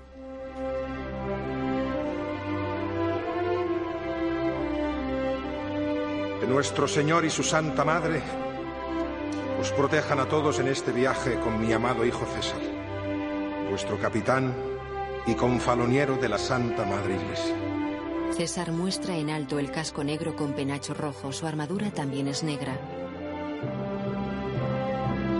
Soldados y nobles están en el patio circular de un palacio. Los Orsini están con el cardenal de la Rovere.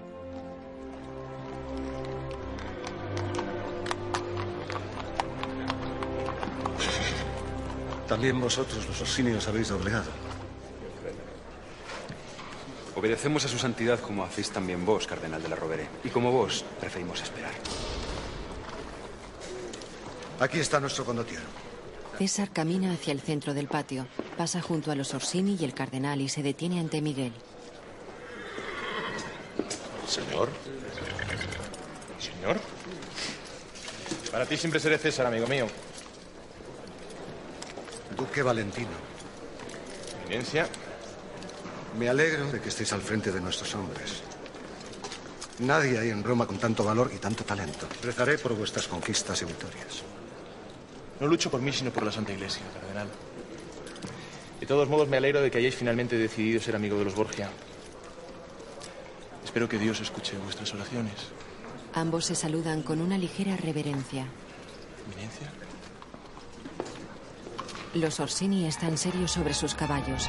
Imágenes de César galopando con el casco puesto y de jinetes luchando a espada se superponen al mapa de territorios italianos.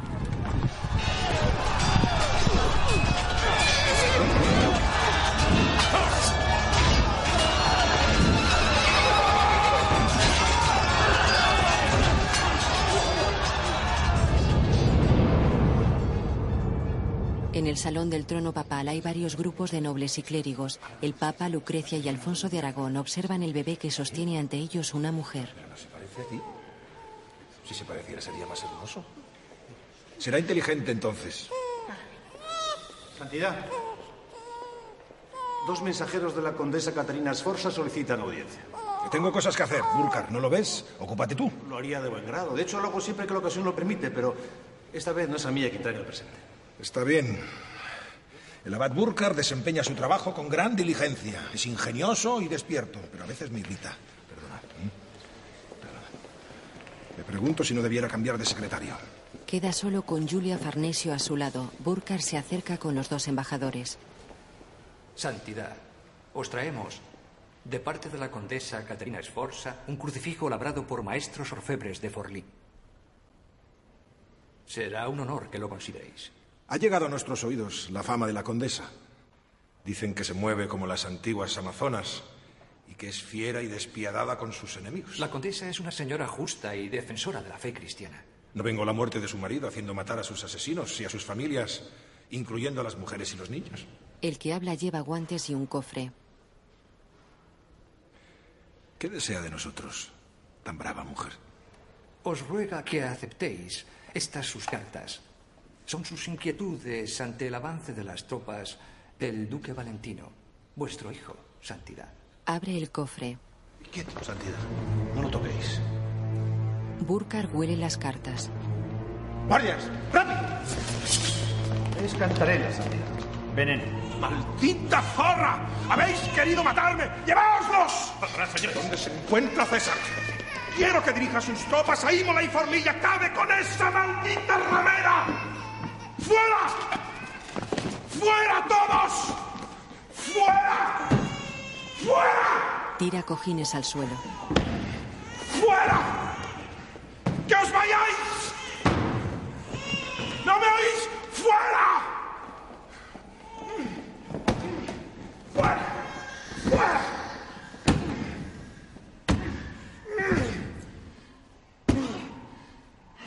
César, Paolo Orsini y las tropas observan cómo un grupo de soldados arremete con ariete contra el portón de un castillo.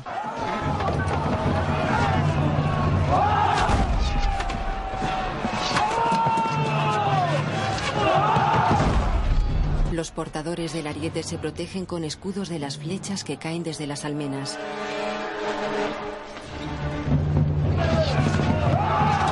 Otros grupos asaltan las murallas con escaleras de mano.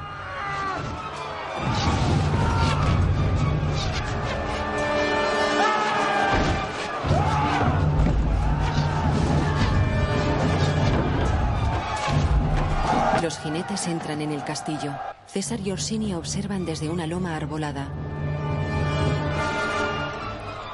Dentro del castillo, soldados de Esforza protegen una puerta. Caterina Esforza desenvaina. Viste armadura y está interpretada por Paz Vega. Los pontificios entran en la sala y luchan contra los defensores. 20.000 ducados por Caterina Sforza. Los atacantes se abren paso entre los defensores de Caterina. La mujer mata a los que se le acercan.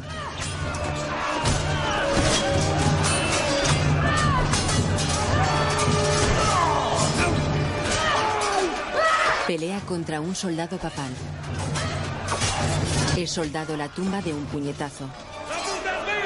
Ella se revuelve y el soldado la noquea. Caterina está desmayada en una sala con papeles ardiendo en el suelo.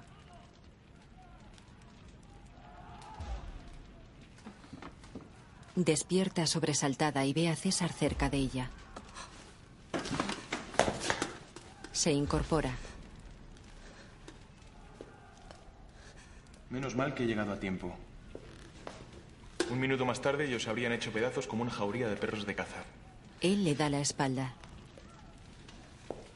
Vos cazáis, ¿verdad, condesa? ¿Quién sois? ¿Cómo se atreve? Sois el duque Valentino. Él permanece mirando el fuego de la chimenea francesa. Así que soy vuestra prisionera. Pues hacéis mal en no matarme. Él gira y se acerca a ella. Me habéis costado muy caro y tengo intención de recuperar lo que he gastado en vos. Le agarra el sexo. Muerta no me servís de nada. Quedan frente a frente. Él mantiene la mano en el sexo de ella. Nos vamos a casa, condesa. Ella se suelta de un manotazo y le aguanta la mirada. Cabalga maniatada junto a César.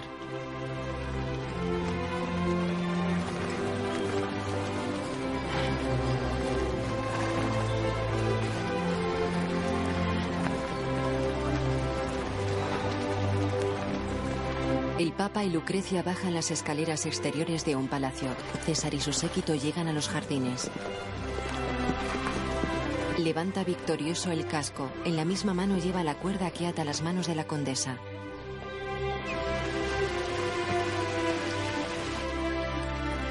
César, es tu sobrino. César mira sonriente al niño que sostiene Lucrecia. Dentro sostiene a su sobrino en brazos. Cuando se enfada tiene el carácter de su abuelo. Oy, oy, oy, oy, oy. Sí, tiene el carácter de un Borgia ya. Ya, mi amor, ya. Ya, ya, príncipe, ya, mi amor, tesoro de abuela, vamos, ven. Vamos. Una doncella se lleva al niño tras Vanozza. César persigue a su hermana. ¿Y tú? ¿Eh? ¡Para! La agarra. ¡Para! ¿Y esto? Le saca un colgante. Mira. ¿Sabes lo que es? Es la pluma. Sí. La he llevado siempre conmigo. Se guarda el colgante y besa a su hermano. Ser madre te ha hecho todavía más bonita. ¿Pero qué dices? Y me he puesto gorda como un barril, mira. ¿Ah, sí? ¿Sí? A ver qué gorda estás. A ver qué gorda. La coge en brazos. ¿Os importaría soltar a mi esposa? ¿Me decís a mí? Sí, Duque. No me gustaría que se hiciera daño. Lucrecia es mi hermana. Yo no lo permitiría nunca. Ya lo sé. Todos saben cuánto la amáis. Alfonso, César solo estaba bromeando. Ya lo sé, amor, perdona. No quería enfadarme. La besa en los labios y la abraza. Se separan y miran a César. Lucrecia, te veo esta noche a la fiesta. Sí, claro. Alfonso. ¿Duque Valentino? César se va. Alfonso mira reprochando a su mujer, la suelta y se aleja. ¿Por qué te pones así, Alfonso? Le prefería lejos de Roma. No digas eso. Yo no quiero que seáis enemigos. Os quiero a los dos. Me odia. Como odia a mi familia, Lucrecia. No. César nunca nos haría daño. Eso habría que preguntárselo a tu hermano Juan. No te consiento que ir si no es que César sido. ¿No? ¿Por qué entonces lo piensan en Francia? ¿Por qué lo piensan los reyes de España? ¿Por qué lo piensa todo el mundo? Incluso aquí en Roma. Incluso en el Vaticano. Es mentira. Todos hablan de los Borgia así porque nadie puede con nosotros. Se aguantan la mirada. De la Rovere camina por la galería del patio circular. Entonces es vuestra primera fiesta en los aposentos de los Borgia. Nicolás. Pues sí. Confieso que sí. Imperdonable, embajador. En Roma no se habla de otra cosa. Venid. De la Rovere, Alejandro Farnesio y el embajador entran en un salón. Hombres y mujeres charlan animados, algunos y algunas van desnudos. Hay mesas con abundante comida. En un rincón cerca de la orquesta, Lucrecia baila con dos jóvenes desnudas.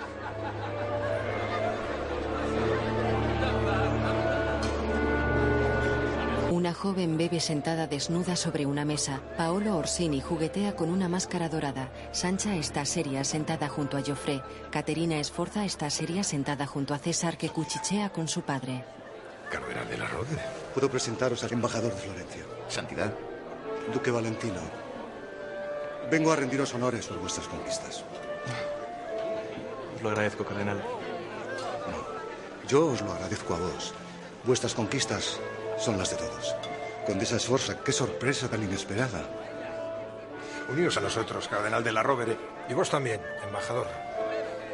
¿Os gusta la danza? A mí me fascina. Sobre todo cuando se hace de forma tan encantadora. Cierto. Nada más cerca de Dios. Lucrecia baila con las dos jóvenes desnudas. ¡Bravo! ¡Bravo! ¡Bravo! ¡Bravo! Sonriente, Lucrecia hace una reverencia. ¡Bravo! Lucrecia baja de la pequeña tarima. Caterina mira indignada. Sancha mira con odio a la condesa. Lucrecia cada día está más bella. ¿Y tu hermano por qué nunca la acompaña a estas fiestas? Yo tampoco debería venir. Se levanta.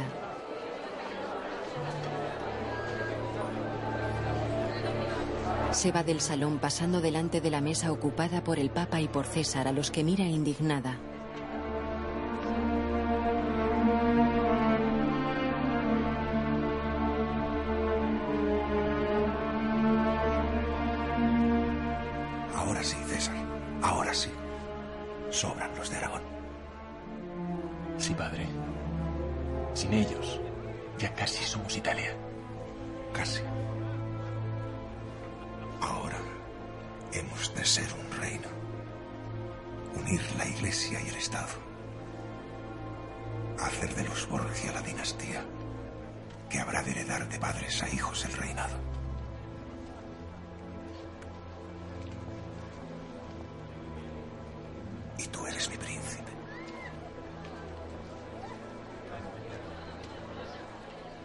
César besa el anillo de su padre.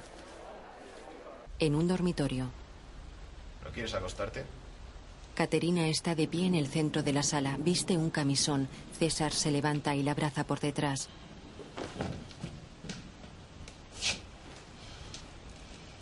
¿Qué piensas? ¿Cuándo seré liberada? ¿Las estancias que te he destinado no te gustan? Normalmente aquí en Sant'Angelo los huéspedes tienen alojamientos mucho menos acogedores que este. Soy Caterina Esforza. Prefiero ser carne de calabozo. Prefiero ser pasto de las llamas. A ser humillada estando prisionera. Él le besa el cuello. Ella le separa tirándole del pelo. Pero no lo sois. No lo sois. Puedes partir cuando lo desees. Pero, de momento, quiero que sigas siendo mi invitada. La besa en los labios. Ella lo recibe con asco.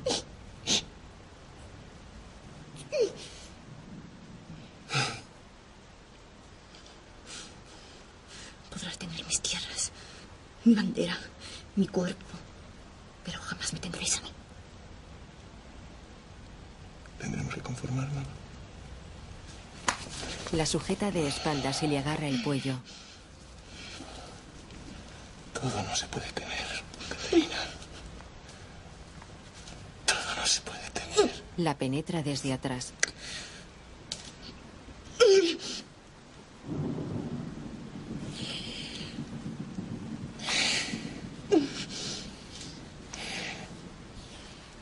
De noche, Alfonso y unos hombres caminan por las calles.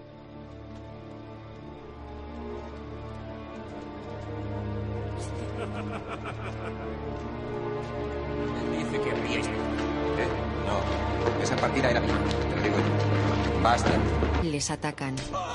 Clavan una espada a Alfonso. Golpean a sus dos acompañantes. Miguel observa escondido. Los atacantes se van. Varios soldados a caballo los persiguen. Miguel se va. Los acompañantes de Alfonso le auxilian. Tranquilo, Alfonso. Alfonso se retuerce en la cama.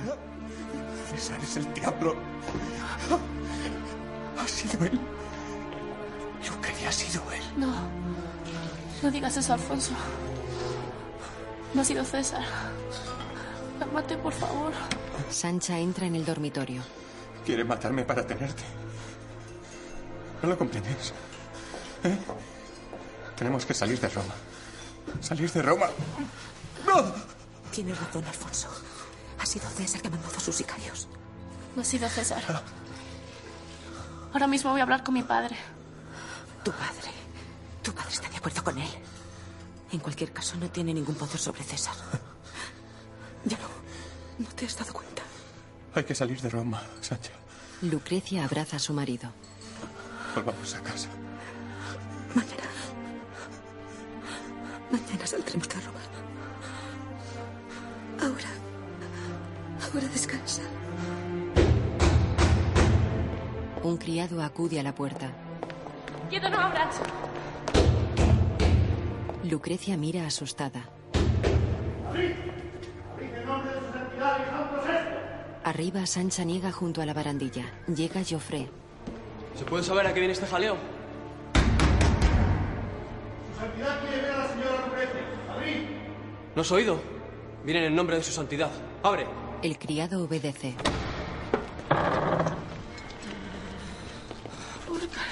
Señora Lucrecia, lamento venir en estos momentos. He intentado matarle, pero está fuera de peligro. No os preocupéis. Vuestro padre conoce lo ocurrido y desea veros inmediatamente. Aquí se quedará una guardia como protección. Te acompañaría. Esperadme un minuto. Se aleja corriendo. El Papa reza arrodillado ante el altar de una capilla.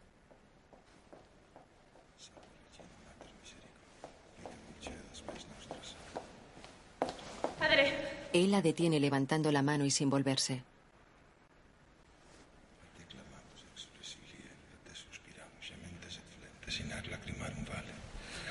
han intentado matar a Alfonso y dicen que ha sido César. Yo no sé qué mentiras os habrán contado, pero desde luego mi Alfonso es tú. Él levanta los dos brazos.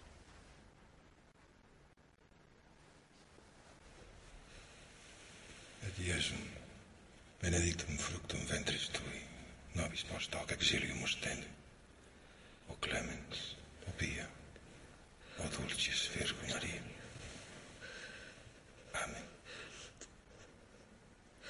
Tenemos que ayudarle. Hay que sacarle de Roma. Su única culpa es amarme. Si ha sido César, Hija ¿no? mía, a veces el bien sigue caminos tortuosos. Qué bien. ¿De qué bien me habláis? ¿Del de mi hermano? No Lucrecia, del de la familia. César es solo un instrumento, como lo soy también yo. Los Borgia. Los Borgia son el fin. Os lo suplico. Yo siempre os he obedecido. Entonces sigue haciéndolo, Lucrecia. Quédate aquí, junto a mí. Recemos juntos. Pidamos perdón por nuestros pecados. No hagáis esto. Mira al fondo de tu corazón, tesoro. Y dime qué custode. Por favor.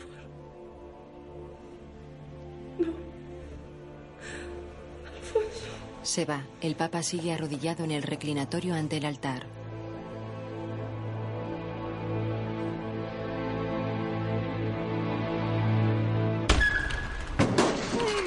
Miguel Corella y soldados pontificios entran en el dormitorio de Alfonso y lo aporrean.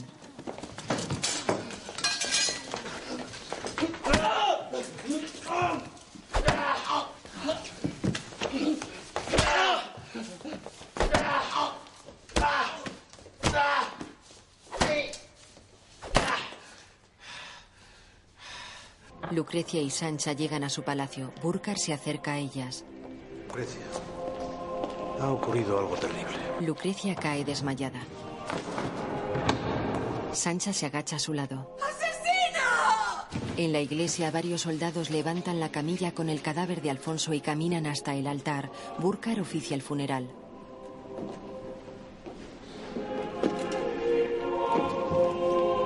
Exclama Domine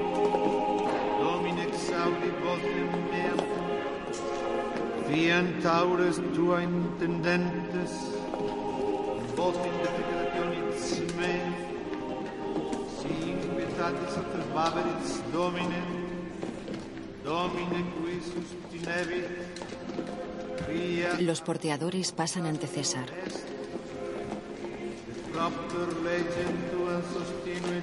Lucrecia y su madre van de luto tras el cadáver. Vanozza mira a César.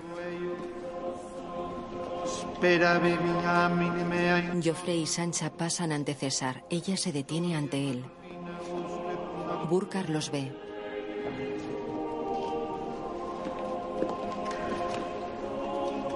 Sancha mira a César con los ojos llenos de lágrimas. César se quita con parsimonia el escupitajo de la cara con la mano. Abofetea a Sancha. Ella cae al suelo. Joffre la sujeta en sus brazos. Sepulta a su hermano y llévatela de Roma, Joffre. No quiero verla nunca más. Si no, que vuelva al lugar de donde ha venido, antes de que le ocurra lo mismo también a ella. Joffre ayuda a su mujer a levantarse. Sancha enfrenta a César.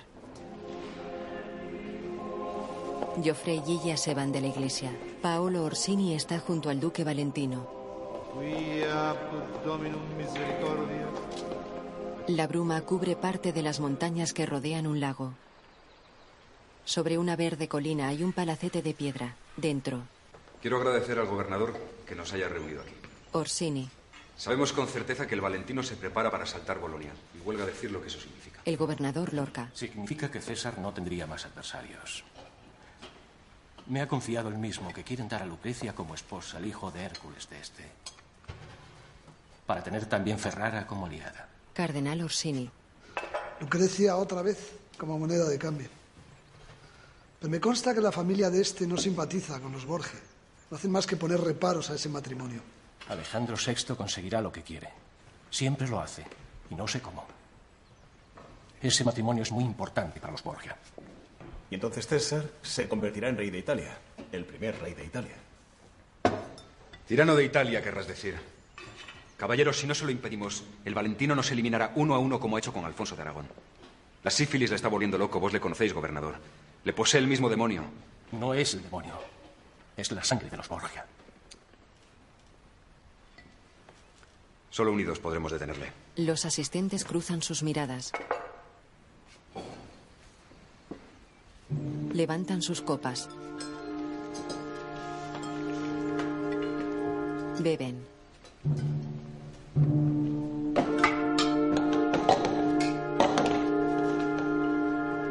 Una doncella juega en el jardín con los hijos de Lucrecia. Ella y su madre están sentadas en un banco cercano.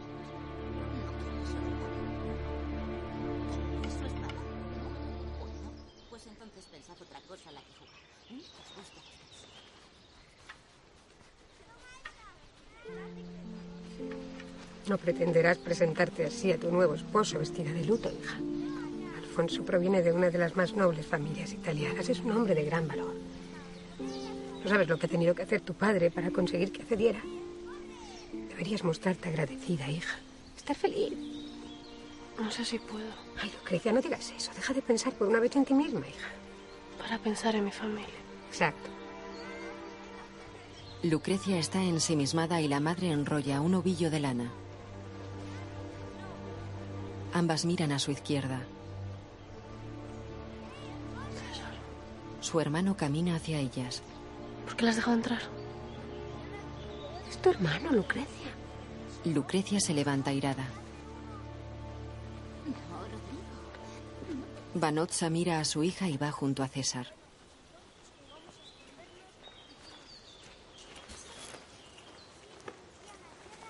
Madre e hijo se besan. Ella se va y él sigue hasta Lucrecia.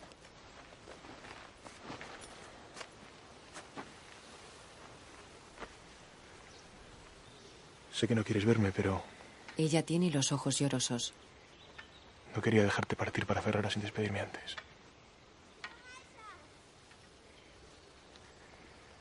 No sé cuándo voy a volver a verte. Yo voy contigo. ¿Hola? Suelta. El niño se aleja. Ten Rodrigo la espada. Eh, no tengas miedo. Claro que tiene miedo. Todos los que están cerca de ti mueren. Mi familia no me teme. Tú no me temes. Ahora sí. Siempre fuiste la persona a quien más quise. Pero es la persona que más daño me ha hecho. Y ahora pertenezco a otra familia. Mi padre me vuelve a casar por nuestro interés. Se agarra el colgante con la pluma roja. Se lo quita. Coge la mano de César y le da el colgante. Le cierra la mano sobre él. Guardaré en mi corazón el mejor recuerdo de ti.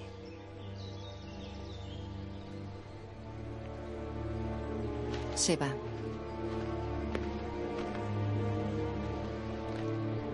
Pasa ante la doncella. Anciana, coge a los niños. Rodrigo.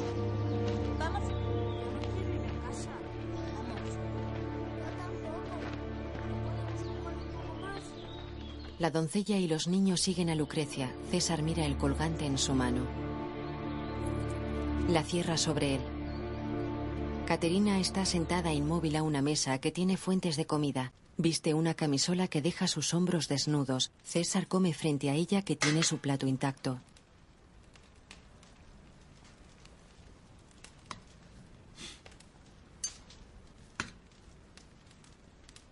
Caterina clava su mirada en el duque. ¿Qué estás mirando? ¿Quién eres? Eres... Eres fría. Fría como la muerte. Ni a vos ni a mí nos impresiona la muerte. Porque no le tenemos miedo. Ni tú ni yo. En eso somos iguales. Por eso estamos juntos. Estamos juntos porque me retenéis. Estamos juntos porque me retenéis.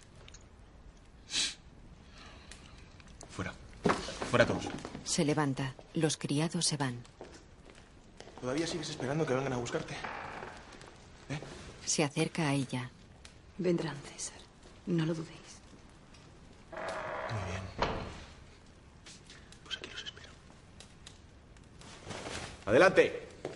¿Dónde están esos terribles enemigos? ¿Por qué no vienen, Caterina? ¿Por qué no han venido nunca en todo este tiempo? Ella le aguanta la mirada y él le tira una fruta que pasa cerca de ella. No me mires así. ¿Quién va a venir? ¿Quién? ¿El rey de Francia? El rey de Francia es mi amigo, ¿lo oyes? Mi amigo. ¿Quién va a venir hasta aquí? ¿Un fantasma? Coge una silla y se sienta a su lado. ¿Cuál de ellos? ¿El alma de Alfonso de Aragón? ¿O el de mi hermano Juan? ¿Tú conociste a mi hermano Juan? El hermoso Juan. No. Te han dicho que lo he matado, ¿no? ¿Eh? ¿Te lo han dicho? Sí, me lo han dicho. Sí, claro que te lo han dicho. César Borgia mató a su hermano porque estaba celoso. También lo piensa mi padre. Bien, pues no le he matado yo. Pero lo habría hecho con gusto. Y si su fantasma apareciera ahora por esa puerta, te puedo asegurar que lo mandaría al infierno de donde viene y donde algún día me reuniré con él también yo. Allí nos veremos.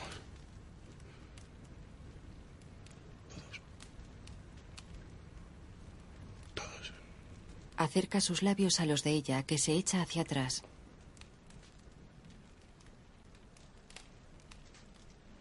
Tengo tu vida en mis manos. Pero no la vuestra. César le pone el cuchillo en la mano y se sienta frente a ella. Toma. Clávamelo. Mándame al infierno, condesa. Ella suelta el cuchillo.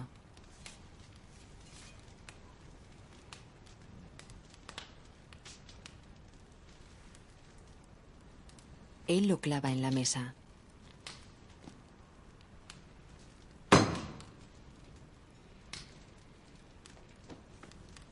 Se levanta y se va.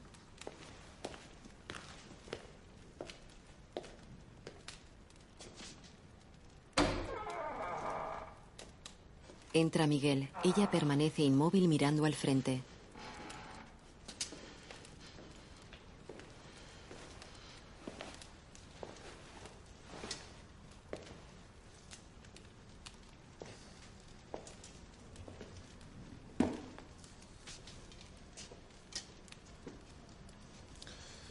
Abajo os esperan.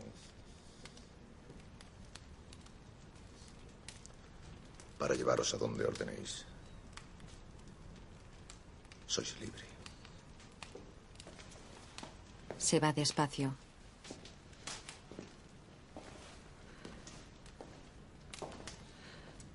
Ella respira aliviada.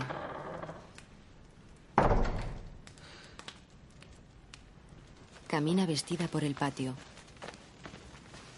Mira hacia arriba. César la observa. Ella se pone la capucha de su capa, monta y sale del patio.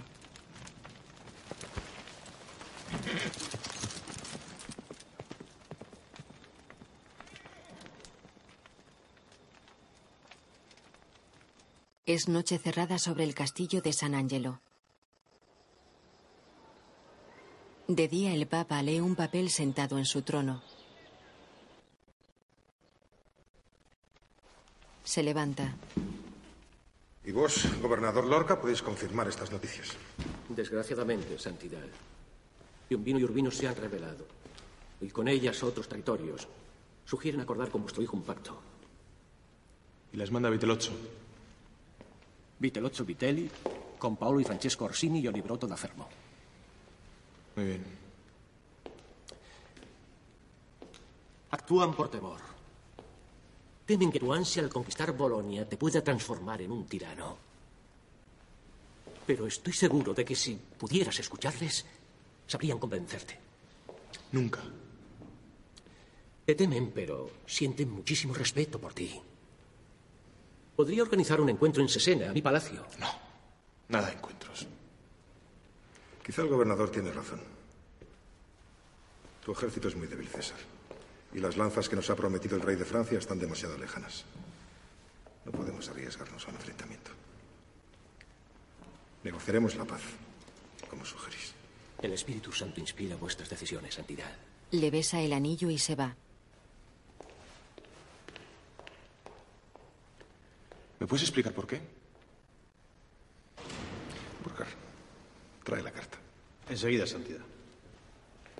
Negocia la paz, César. Envíales dinero para confirmar tu amistad y, y promete que no serán castigados. Asegúrales que nunca has pensado quitarles nada. Tengo que excusarme. Yo. Explícaselo, Burkar. Sí, explícamelo, Burkar. Solo así creerán en tu buena voluntad. ¿Mi buena voluntad? Sí. Después irás a la reunión que propone Ramiro Lorca y... ¿Y? Ellos te matarán. César mira incrédulo a su padre. Viene de Venecia. Le da la carta. Nuestros espías me avisan de que este cerdo hipócrita, hace unos pocos días, ordenó cargar en los muelles de San Marcos tres barcos repletos de oro y piedras preciosas. Al principio no podía creerlo. El gobernador tiene intención de trasladarse, según parece. Cerca de un balcón mira hacia el exterior. Esta tramontana traerá la nieve. ¿No crees? Una bandada cruza el cielo. Al palacete de piedra en la colina llegan Vitellocho y los Orsini.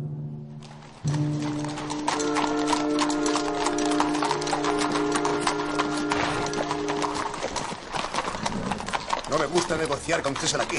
Mejor enfrentarse en campo abierto.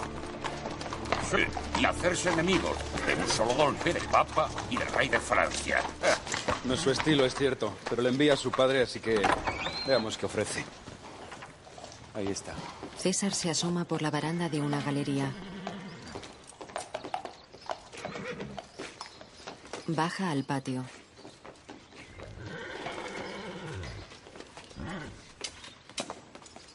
Vitelozzo, Duque Valentino. me alegro de verte. Temía haber perdido un amigo. Y vosotros sed bienvenidos también. ¿Y el gobernador Ramiro dónde está? Sí, cierto, no hay que hacerle perder más tiempo. Está a punto de partir de viaje. ¡Corella! Miguel arroja su cuerpo desde la galería. César pone su espada en el cuello de Vitellocho. Salen soldados papales. Atadles. El cardenal Orsini entra en el salón del trono. Santidad, os exijo una explicación. No sabéis ya bastante. Vuestros sobrinos han traicionado al duque Valentino y están arrestados. Los Orsini han servido fielmente a la Iglesia mucho antes de que un Borgia pisara estas tierras. Capitán de la Guardia, arrestad al cardenal Orsini. ¿Os atreveréis a hacer tal cosa? ¿Os habréis vuelto locos, Rodrigo? Os arrepentiréis, Rodrigo. Os lo juro, soltadme. ¡Soltadme! Avisad al duque. El oso está en la jaula. Y los cachorros pueden ser degollados. En otra sala, En el nombre de su santidad Alejandro VI y por los poderes que me han sido conferidos, yo, César Borgia, duque de Valentinoy y de Romaña, os condeno. ¡Nunca podrás acabar con los Orsini! ¿Me oyes? ¡Nunca! ¡Los Borgia estáis solos! ¿Me oyes? ¡Solos! Miguel estrangula a Vitel 8. La imagen funde a negro. Un cardenal asesinado, sin ninguna piedad cristiana, sin la decencia de fingir un juicio. Alessandro Farnesio, me sorprende que temáis a los Borgia. Sois casi un pariente. Vuestra hermana duerme asiduamente en el lecho de nuestro Santo Padre. Precisamente. ¿Quiere su eminencia hablar de cómo acaban sus parientes? Vos sois joven. Pensad en el futuro. Su santidad ya un hombre viejo y César sin él es como un ciego en la oscuridad. Un ciego con mucho poder. No olvidéis que el duque Valentino controla a los cardenales españoles. Sí, pero no sabe qué hacer con ellos. El duque es un soldado, no tiene idea de cómo dirigir un cónclave. Cuando llegue el momento, buscará a alguien a quien pedir consejo. Y ese alguien seré yo, querido cardenal. ¿Dónde os escondéis de vuestro Hablando del diablo, He venido hasta vuestra casa. Santidad, Duque. ¡Ah! Bienvenidos a mi modesta. No tendréis este palacio en venta. Romeo, no temáis. Alejandro VI, cardenales y nobles comen en un lujoso salón. El anfitrión de la Rovere está junto al Papa, el cardenal Farnesio y su hermana Julia.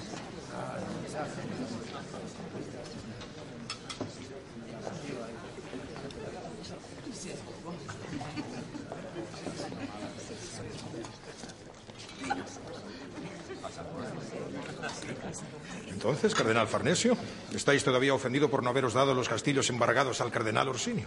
Farnesio mira incómodo a su alrededor. Mi hermano está satisfecho con lo que tiene. Convencido de que su santidad sabrá decidir lo mejor. ¿Cómo no? Estando también aconsejado. Hacer caso de vuestra hermana, Alessandro. Quedaos de nuestro lado. no sabéis cuánto agradezco a vuestro padre su presencia aquí. La inauguración de la galería probará que su santidad no tiene miedo a salir del Vaticano, como dicen las malas lenguas. Muy al contrario, cardenal. Son solo sus enemigos los que tienen miedo. ¿Ya lo oís? Nada le va a impedir llevar al imperio de nuestro Señor donde antes nunca estuvo. Tenéis razón. Evidentemente, el Vaticano nunca fue tan grande. Cierto, pero no os preocupéis. La historia pondrá el acento donde merece estar. De la Rovere mira a los criados. Servid más vino. Un criado cruza el salón y entra en las cocinas.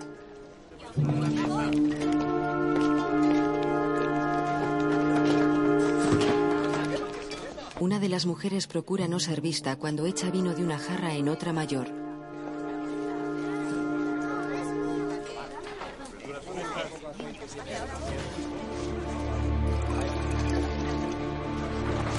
César y el Papa se marchan en una carroza. El Papa se arrastra por el suelo de su dormitorio. ¿Qué es esto? Dios, Dios, ¿qué es esto? Se agacha a su lado. Santidad, maldito. Santidad, santidad, ¿qué os pasa? Estáis soñando. Maldito sea.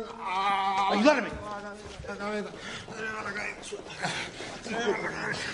Dos criados acuden. César, César, César, llamad a, llamad a los médicos. Llamad a los médicos. Llamad a mis. Llamad a mi Llamad a mis hijos. A mis hijos. A mis hijos. A Lucrecia. Intentan levantarlo. Juan. Llamad a mis hijos. Porque no me voy a No. Ahora no. Señor. Señor. Arriba. Ahora no. Ahora no, señor. Dios. Llamad a. Lo llevan a la cama. Llamad a mis. No creen que sea veneno. Pueden ser unas fiebres. Está mal. Muy mal. Y César, no hace más que preguntar por él. Está también enfermo. Sea lo que sea, les ha afectado a los dos. Roma se sumirá en el caos del desorden.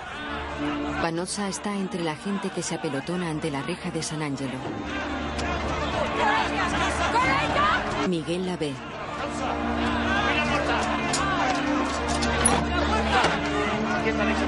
Abren y ella pasa con varias niñas y criadas.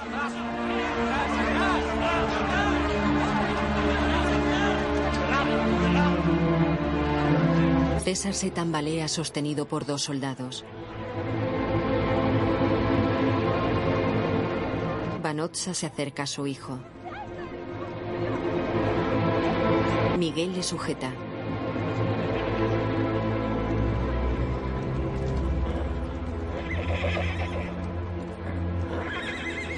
Hacen una sangría al Papa acostado en su cama.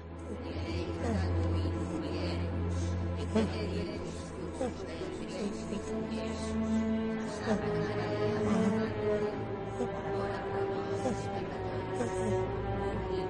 quiero ni imaginar Roma sin Rodrigo Borgia. Estando tan lejos dejo de leer la saga. Lucrecia está pensativa en su palacio. El Papa duerme en su cama. Burkar entra al dormitorio. Los hermanos Farnesio miran desde la puerta. Ella se tapa nariz y boca con un pañuelo y entran. Lucrecia tiene los ojos llorosos.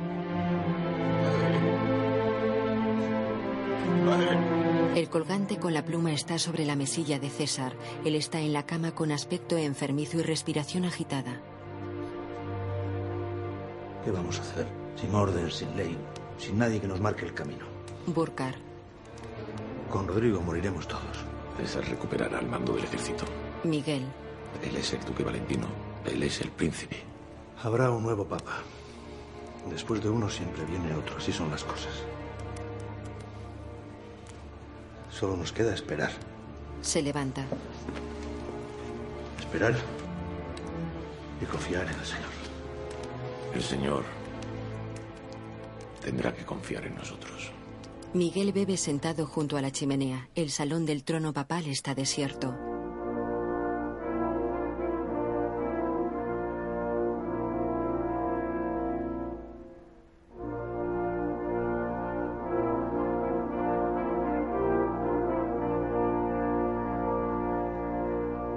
El Papa sigue acostado con calenturas en los labios, los ojos abiertos y la mirada fija al frente.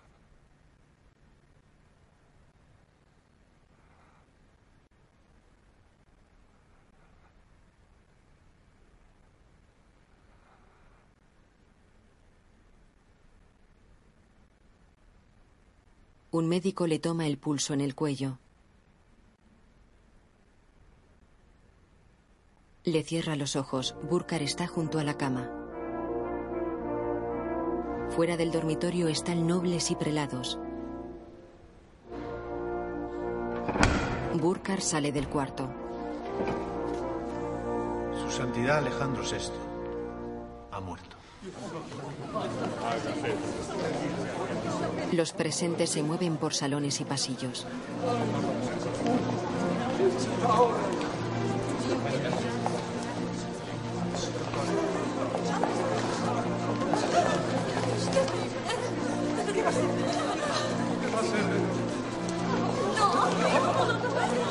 Una voz habla en off sobre imágenes de los movimientos de la gente y sobre el cardenal de la Rovere. Habemus Papa. Eminentissimum ad reverentissimum Dominum. Dominum Rodericum Sante Romane Ecclesia. Cardinale de la Rovere. De la Rovere está sentado en el patio de San Angelo con la vestimenta papal. El duque Valentino camina hacia el grupo de eclesiásticos, se detiene ante el Papa Julio II y le besa el anillo. Santidad. El Papa lo bendice.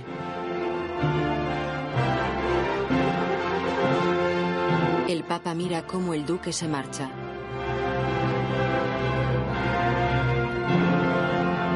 La imagen funde a negro. Tres años después, Un carcelero camina por los pasillos de los calabozos de un castillo.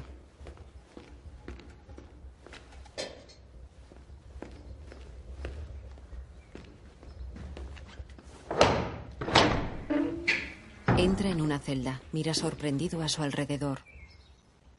No está. Deja un plato con pan y mira por el ventanuco enrejado. No está. ¡Se ha escapado! ¡César Borgia se ha escapado! ¡Guardias! ¡Guardias! ¡César Borgia se ha escapado! Lucrecia camina por la muralla almenada de su castillo.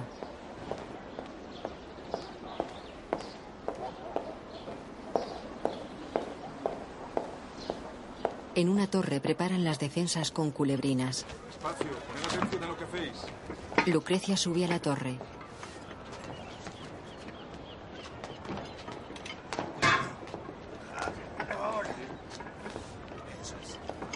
¿Qué estás haciendo aquí? Mi hermano César escribe desde Navarra. Quiere volver a Italia. Yo ya he hablado con vuestro padre. ¿Volver a Italia? ¿Para hacer qué? Sigue siendo el duque de Romaña. Ya no existe el duque de Romaña. La Romaña pertenece al Papa Julio II, como todas las tierras de la Iglesia. ¿Vais a forzarme a ser su enemigo? Regresad a vuestros aposentos. Mujer, sois mi esposa. No deberíais estar aquí. Yo debo contestar esa carta. Ahí va. Mi respuesta. La tira al aire. Decidle a vuestro hermano que se quede en Navarra y que dé gracias a nuestro Señor que le permite seguir con vida, cuando tantos han muerto a sus manos.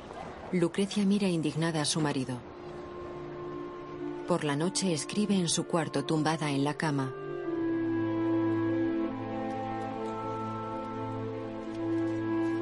Todavía tengo esperanzas en que mi querido suegro, el duque Hércules, o la duquesa Isabel, que a veces parece mostrar afecto por mí, escuche mis peticiones.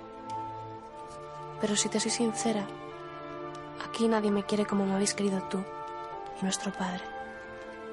Por tanto, te suplico que adornes tu corazón con la misma paciencia que yo he aprendido a utilizar para sobrevivir. De día dos hombres están en el bosque cubierto por hojas secas. Uno tiene aspecto y ropas de noble y el otro ropas de plebeyo. Dicen que lleva una máscara. Porque la sífilis la ha convertido en un monstruo. ¿Vos le habéis visto? No, nunca. Dicen también que una vez atravesó a diez hombres con su espada de un solo golpe. Y luego los levantó en el aire. Ese es. Pagadme ahora. Se acerca a un jinete. El noble lanza una bolsa que el plebeyo coge al vuelo.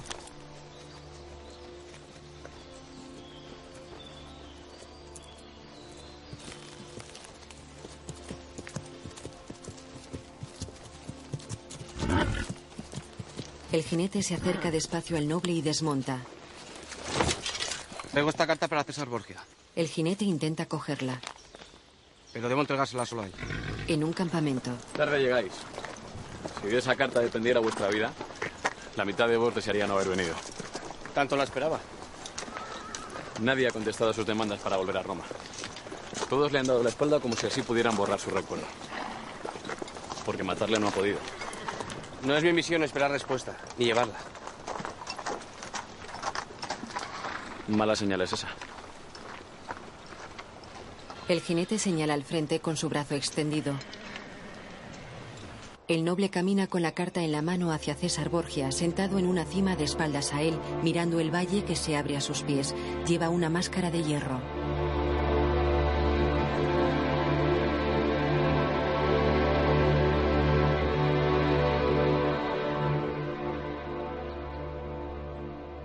César lee. Lucrecia habla en off. Lo he intentado todo, César.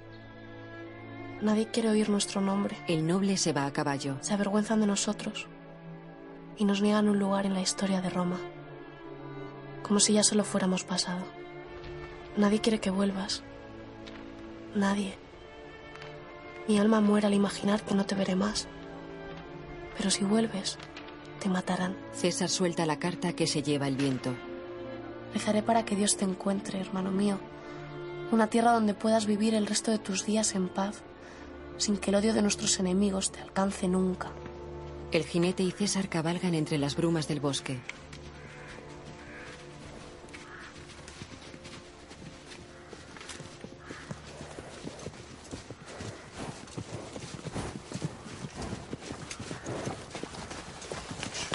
Se detienen y observan a un grupo de jinetes. Allí están, señor, son ellos. No. Son mercenarios. Huyamos, señor, antes de que nos vean. César se queda mirando a los mercenarios. El jinete se detiene y mira a César.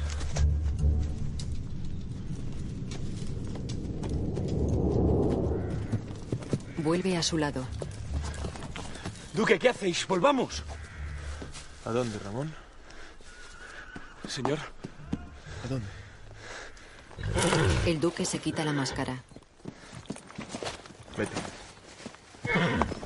¡Vete! Ramón obedece. César desenvaina.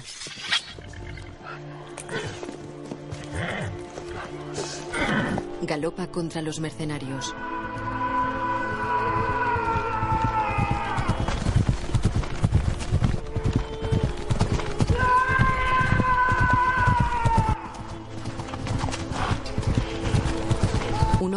Hacia el duque y chocan sus espadas al galope. Los mercenarios lo rodean. Golpean a su caballo y el duque cae al suelo. Mata al que le ataca. Se deshace del segundo. Lucha contra un tercero. Otro le atraviesa por la espalda. César cae de rodillas y da mandobles al aire.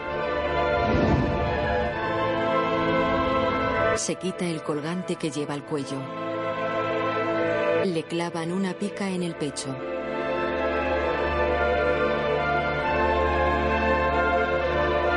Cae al suelo con ella clavada. Le clavan cinco más y queda tendido sobre la hojarasca del bosque.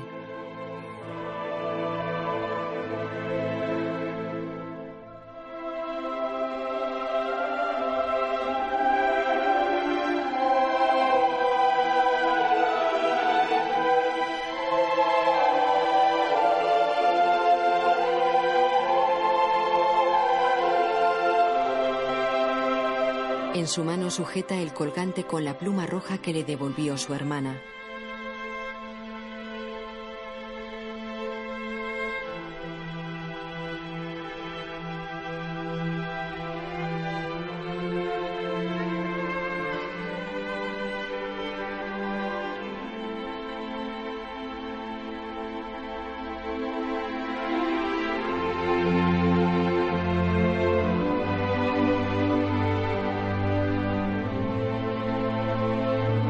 Siquiera el cuerpo de César Borgia regresó nunca a Roma.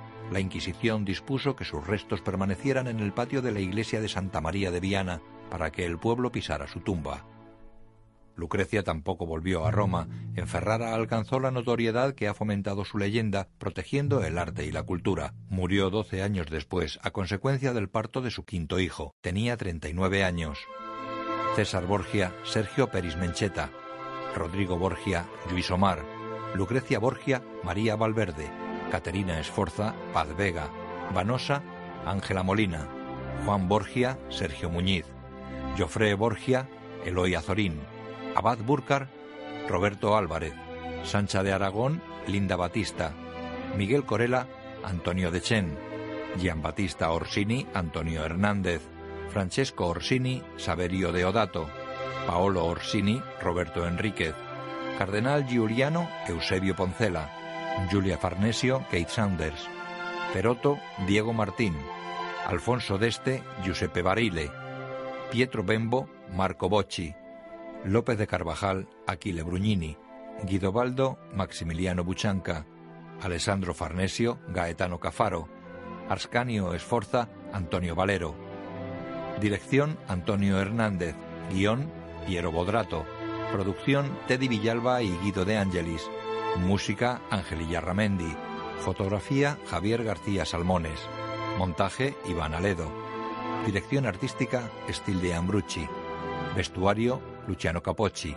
Guión en sistema UDES, escrito por Antonio Vázquez.